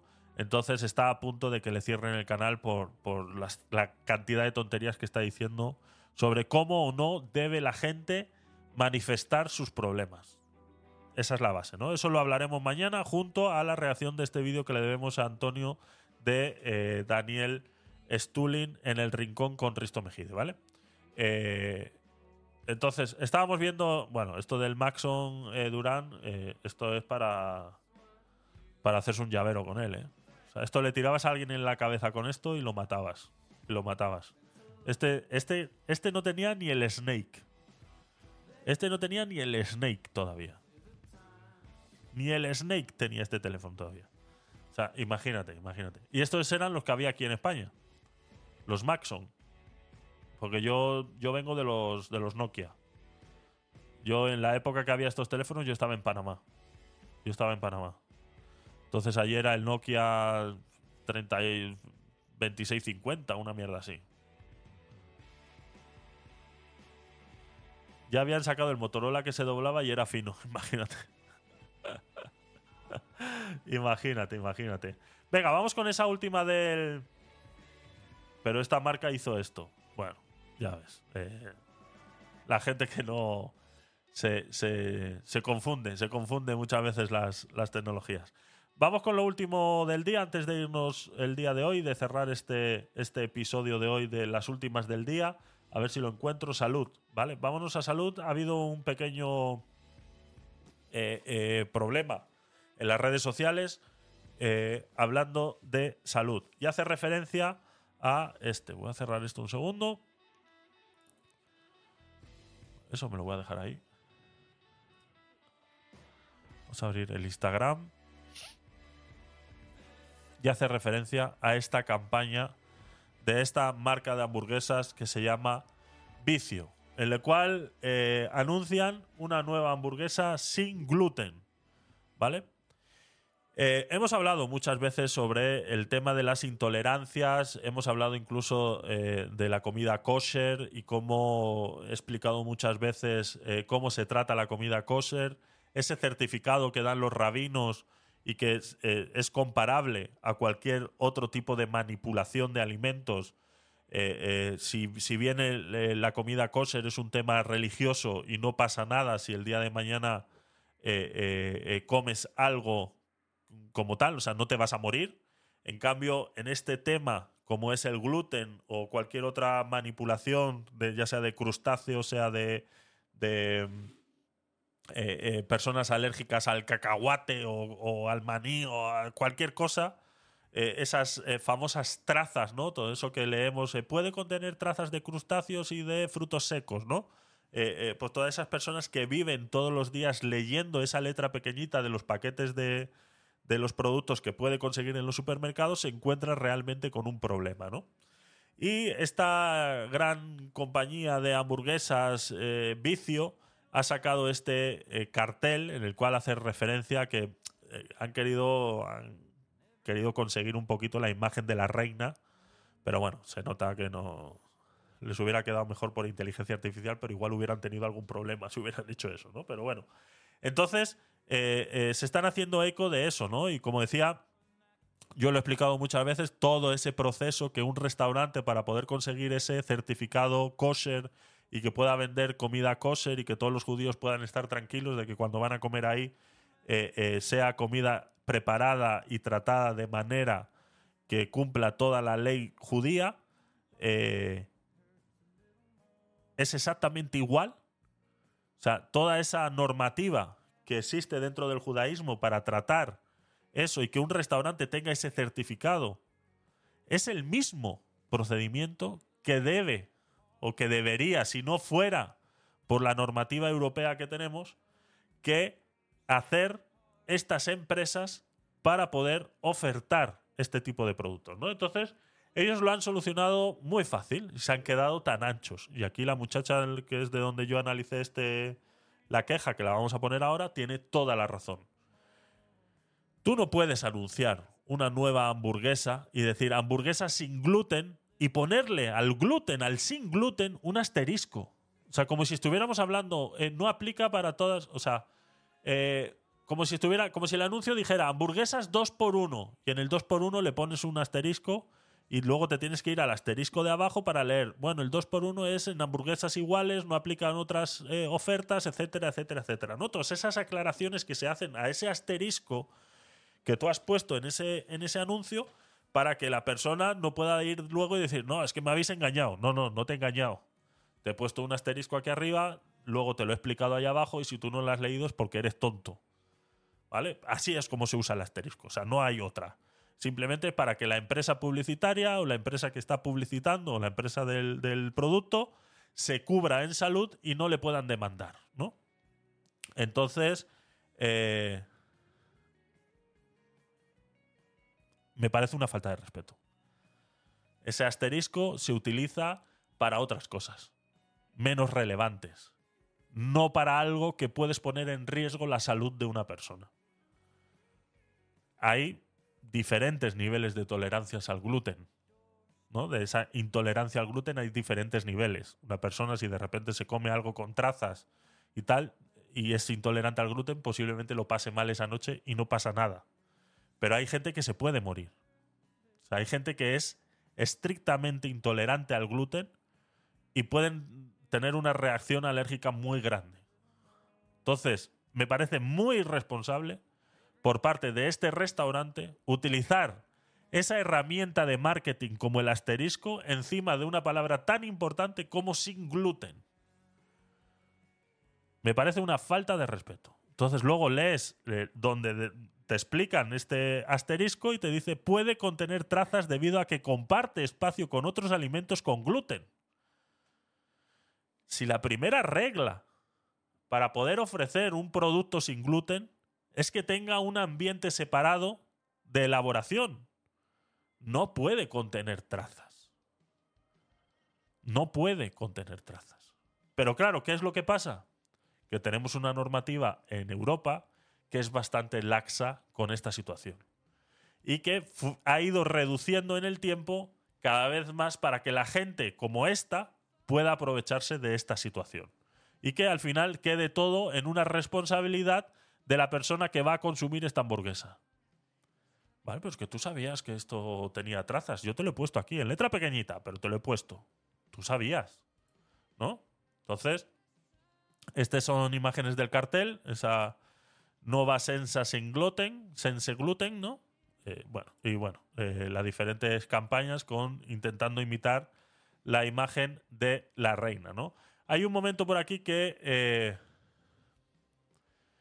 en un comentario dice celíaca por mi mundo y sin contaminación, porque si hay trazas no es sin gluten, ¿no? Y no sé si por aquí hay en, en una de estas que le contesta le contesta la propia, la propia empresa, Vicio, le contesta y le dice, es que las, eh, eh, las trazas son volátiles. O sea, tenemos una zona exclusiva para elaborar este producto, pero claro, las trazas están en el ambiente, ¿no? Como diciendo, las trazas vuelan. Eh, no recuerdo ahora dónde está el... No recuerdo dónde está. Vale, pero vamos a escuchar la, esa reacción de esta muchacha a este, a este problema. El revuelo que se ha formado con la marca de vicio es tremendo, pero sinceramente no es para menos. Os pongo en contexto. Resulta que la marca esta tan famosa de hamburguesas ha sacado su nueva sin gluten, que como podéis leer por aquí debajo, pues llevaban tres años preparando, investigando. Yo no sé qué han estado haciendo porque le ha salido el tiro por la culata, macho. Y esto lo digo porque si leemos la letra pequeña de aquí abajo, pone que puede contener trazas. Señores, ¿ustedes saben que sin gluten, pero con trazas, realmente no es sin gluten? Porque es que me da que estos son los mismos iluminados que dirán que se es muy o poco celíaco o que por un poquito no pasa nada. Sí pasa, mi arma, sí pasa. Claro, yo como persona celíaca y que además me gusta el mundo de la comunicación porque he estudiado publicidad, he dicho, ya dicho en los comentarios a ver si han excusado, si han pedido disculpas, si han justificado de alguna manera lógica, que yo sabía que no. Pues ellos explican que tienen mucho cuidado con vale, todo. Vale, vale, vale. Aquí es donde lo había escuchado yo. Yo sabía que había escuchado algo, ¿eh? Eh, ni el pan ni ningún ingrediente que forman parte de la burger o de sus salsas llevan gluten. Estamos cuidando todos los procesos con su propio papel, estación y formación. Eso sí, no nos cubrimos por si en algún caso alguna partícula pudiera volar de un sitio a otro a cualquier tipo de posibilidad de contaminación cruzada. De momento no podemos construir un local, pero lo que podemos hacer es todo lo posible para encontrar alternativas para el mayor número de personas. Que los ingredientes O sea, son sin gluten. O sea, realmente, o sea, si este comentario es real, si esta respuesta es real, tú eres capaz de gastarte lo que vale una campaña de publicidad como esta, que los que sabéis de publicidad sabéis que esto es un dineral, esto es un dineral, y pones la excusa de querer llegar a la mayor gente posible. Tú no quieres llegar a la mayor gente posible. O sea, no es llegar a la mayor gente posible, como diciendo, os estamos haciendo un favor, porque eso es lo que está diciendo el comentario. O sea, el comentario literalmente está diciendo, de momento no podemos construir un local, lo siento, no tenemos el dinero suficiente o las cosas suficientes para crear un vicio 100% exclusivo de eh, fuera de gluten y cosas de estas. No hace falta crear un local. Lo que tienes que crear es que esa estación de trabajo que ya tienes aislada, realmente aislarla. Para que esas trazas voladoras, ¿no? que parecen extraterrestres, que parecen eh, las niñas, las, las, chicas superpower voladoras, ¿no? Que de repente saltan del pan con gluten al de sin gluten, ¿no? Como si fuera eso una guerra. eh, no podemos pararlas. No, sí puedes pararlas, claro que puedes pararlas, que es lo que se hace en todos los sitios. Que es lo que se hace en un restaurante cuando te venden carne y te venden marisco también en ese restaurante. Pregúntale al del restaurante o entra en una cocina realmente preparada para estas cosas, entra en una cocina y vas a ver que la estación de mariscos está completamente aislada, con cristales y una puerta automática que entra el, el chef exclusivo para generar ese producto creado con mariscos. Porque no se pueden mezclar. Porque esa contaminación cruzada es muy peligrosa. Estamos hablando que el marisco, la gran mayoría del marisco, se trata de manera cruda. Si tú mezclas eso con una carne, mezclas eso con una leche, tú automáticamente estás creando un producto que puede ser, vamos, o sea, es una bomba de relojería en un restaurante. Manipular esos dos alimentos en una misma zona. Eso tú lo puedes hacer en tu casa y corres el riesgo aún así. Pero en grandes cantidades, todos los restaurantes tienen una zona independiente para hacer esas cosas. El que te vende postres elaborados en el restaurante tiene una zona exclusiva para elaborar los postres. No lo están haciendo encima de la misma tabla donde acaban de cortar un filete. Entonces, ¿que no tienes el dinero para hacer un local? Pues claro que no tienes el dinero para hacer un local. Pero coño, si te vas a meter en una campaña de publicidad como esta, mm, me estás diciendo que no puedes realmente aislar esa zona para realmente que se vea que estás comprometido con que quieres vender un producto sin gluten. O sea, a nadie en esta puta empresa se le ha ocurrido eso. Que esto es una falta de respeto a la gente que tiene este problema. Que tú les pongas un asterisco en la palabra sin gluten. O sea, realmente. O sea, que tú le pongas este asterisco aquí a la palabra sin gluten es una puta falta de respeto. Es una falta de respeto. Que te tengas que ir a la letra pequeña para entender que puede contener trazas.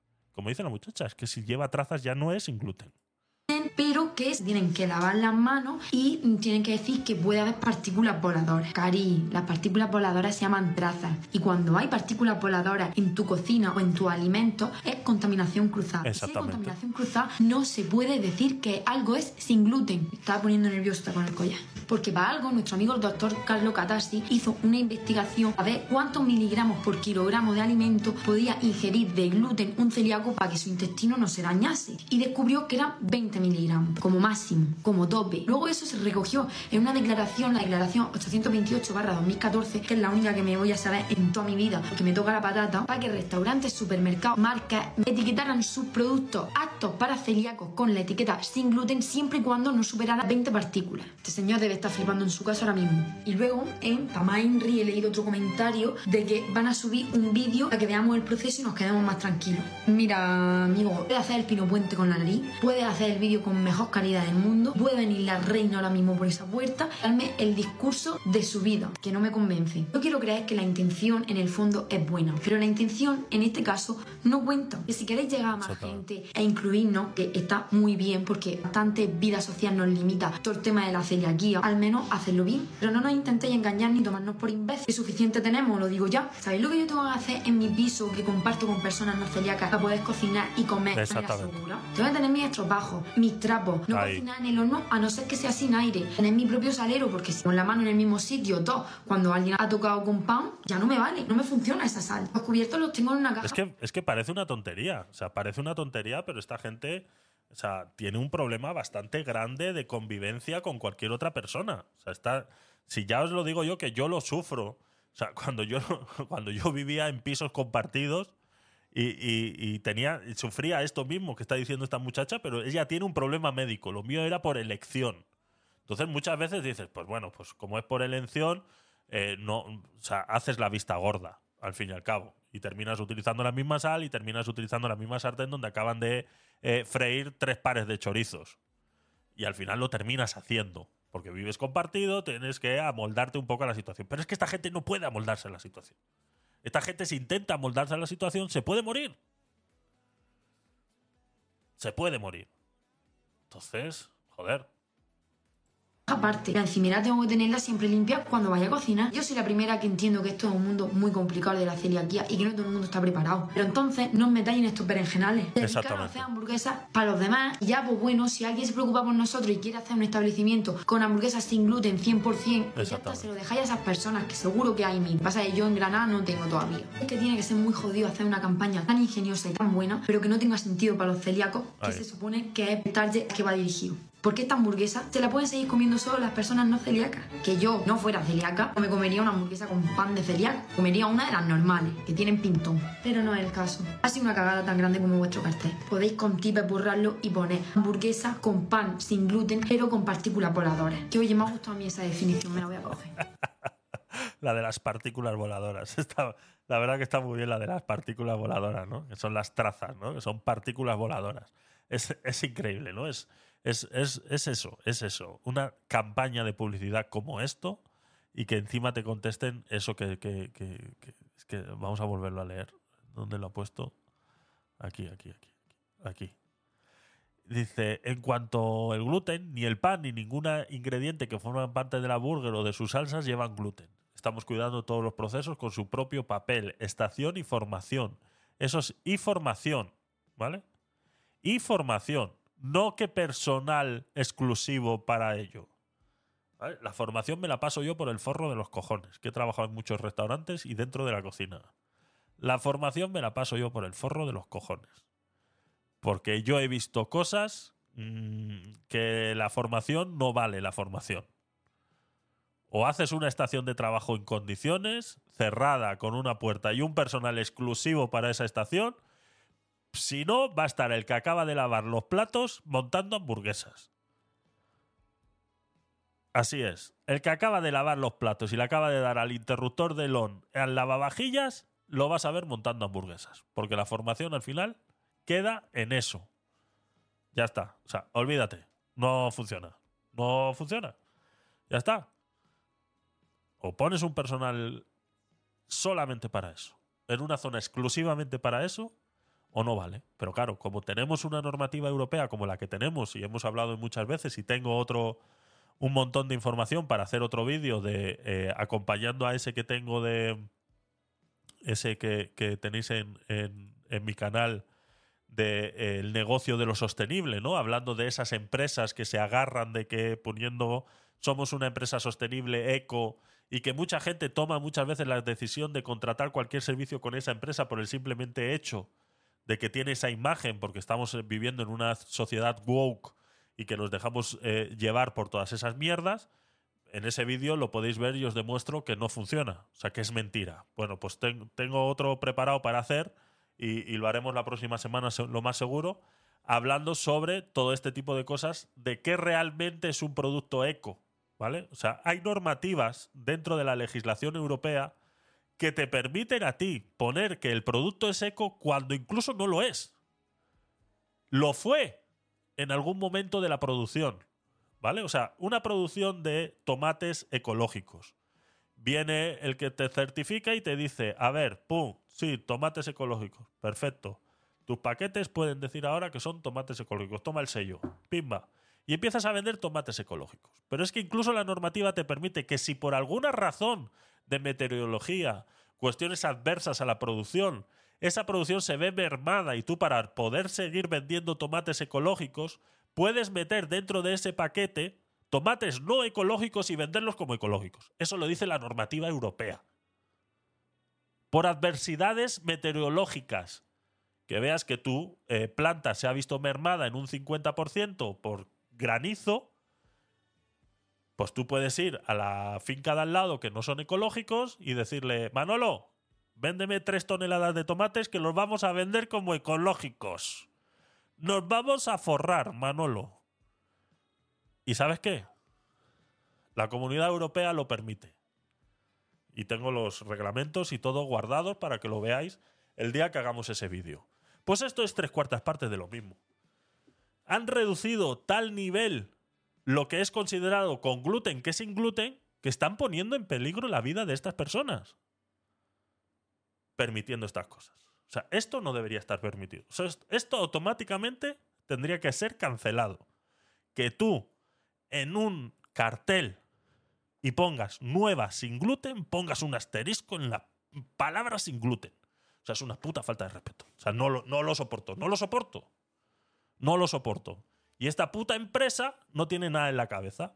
Y los diseñadores y el del marketing y el de mierda que dice que están haciéndole un favor a la gente celíaca, no le estáis haciendo ningún favor. Así que meteros vuestra hamburguesa por donde os quepa.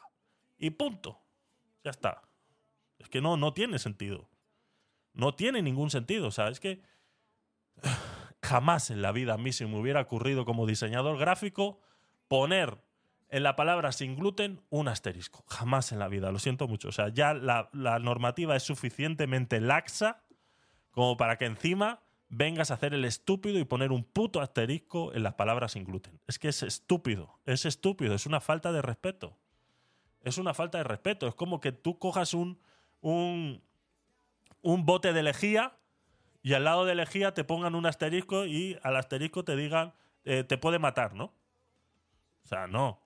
O sea, eso tiene que ir con un cartel muy grande que dice esto es veneno. No un asterisco y una letra pequeñita. Vicio hace un marketing demasiado transgresor buscando polémica. Bueno, pues si la gente va a ir a comerse hamburguesas por esto, mm, ya, sí, ya sé que la mala publicidad no existe. Ya sé, ya sé. O sea, o sea, me estás diciendo que ahora, según cerremos directo, te vas a ir a Vicio a comerte una hamburguesa, ¿no? Es lo que me estás diciendo, Antonio. Eso es lo que vas a hacer, ¿no? Hoy no, mañana. Eso es lo que vas a hacer, ¿no? Vale, vale. Pues nada. Si esto es lo que conseguimos, lo único que vamos a conseguir es que no nos podamos quejar de estas cosas. Pues claro, ahora yo le estoy haciendo publicidad a esta marca, ¿no? Ay, Dios mío. Bueno, eh, chicos, son las 12 de la noche. Las últimas del día han llegado a su fin. Estamos en el día 27, o sea que estamos en las primeras del día. Pudiéramos cambiar el logo cuando nos alarguemos en el tiempo de las últimas a las primeras, ¿no? Pudiéramos, pudiéramos alargarlo de esa manera. Así que eh, nada, chicos, eh, lo dicho. Muchas gracias a todos. A ver quiénes estáis por aquí ahora. Eh, viaje Potaje, no sé si estás aquí, manda saludos. Em, es publicidad, sí. Reclama tus estrellas. Exactamente, exactamente. Vicio, mm, págame. Págame, que te acabo de hacer publicidad. Cabrones, que sois unos cabrones. Em, Metricar, no sé si estás por aquí, te sigo, parece ser que no te seguía.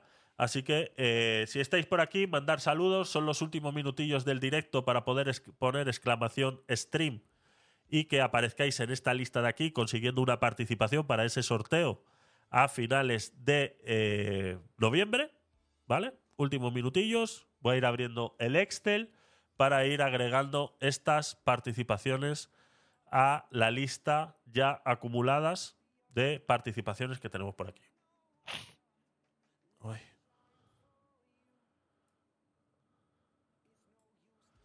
Vale.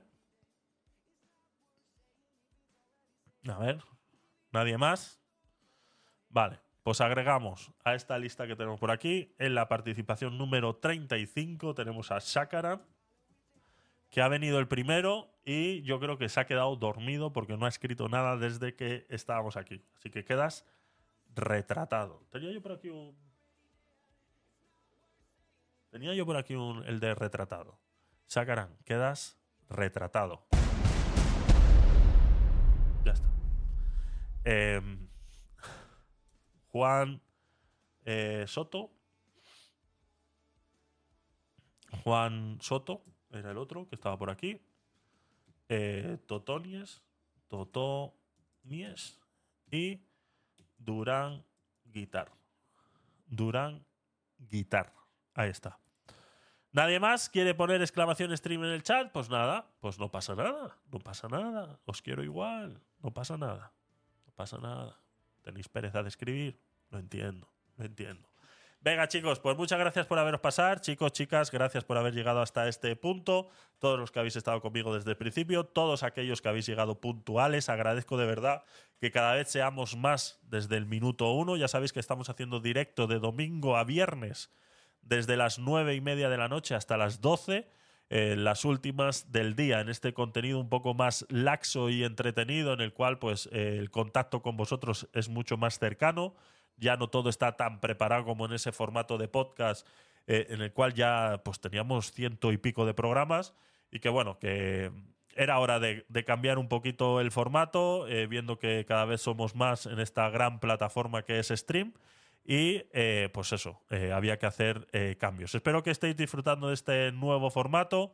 Y bueno, nos vemos mañana a las nueve y media, hora española. Y si estás viendo este vídeo en diferido, pues dale like, me gusta y suscríbete, como ya sabes que lo tienes que hacer, en todas esas plataformas donde estamos haciendo directo el día de hoy. Y nadie se ha dado cuenta. Nadie se ha dado cuenta. ¿Por qué? porque nadie había del otro lado. Solamente del lado de stream. Hoy hemos estado transmitiendo en Kik, en Twitch, en YouTube y en stream.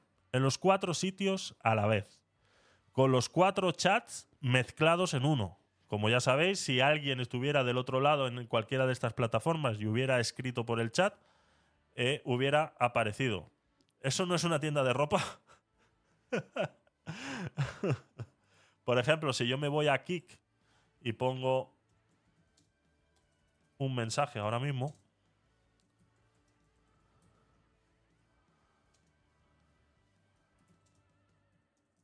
vais a ver que sale en el chat con el logo de Kik. Ahí lo tenéis. Mirad que en Kik no tengo ni siquiera imagen de, logo. ¿eh? Es la primera vez. Abrí la cuenta hace mucho, cuando salió Kik, y es la primera vez que lo uso. Eh, entonces, eh, veis que sale con el logo de Kik. Si me voy a... Voy a hacer un tutorial un día con este plugin para que lo podáis utilizar. Si me voy a YouTube y pongo hola streamers,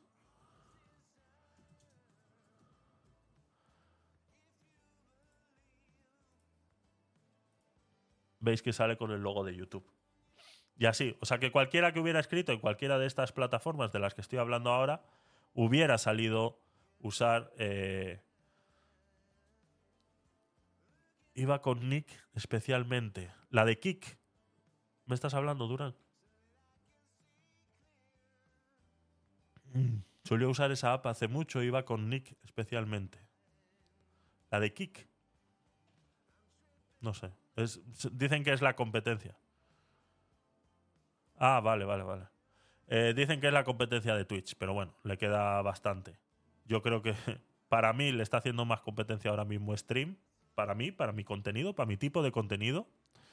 Le hace más competencia, le va a hacer más competencia Stream que cualquier otra. es así, está demostrado.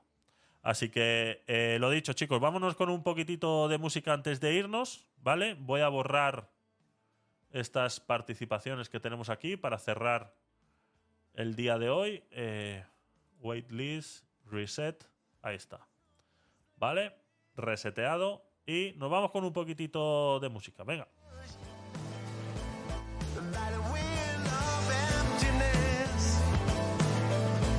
Muchas gracias a todos que habéis eh, donado esas estrellitas y hemos llegado al 1.1K, o sea, 1100 estrellitas ya en este contenido. La verdad que agradezco mucho vuestro apoyo y que eh, pues siga así, que tengamos esta relación tan bonita que estamos creando.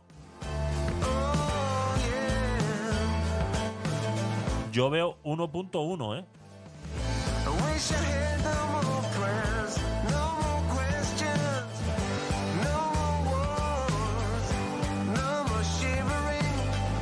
¿Ah? ¿Ah? ¿Ah? Sí, pues aquí sí dice 1.2, pero en stream se ha quedado en 1.1. Sí.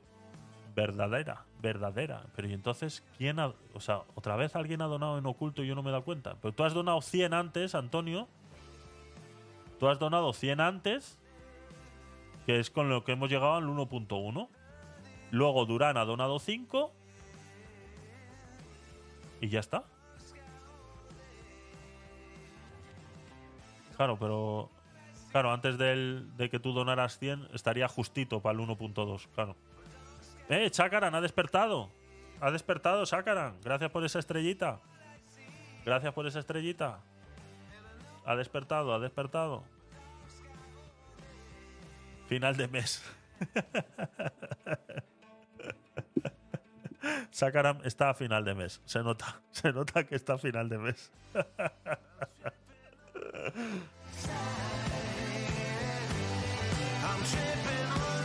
El millonetti de stream.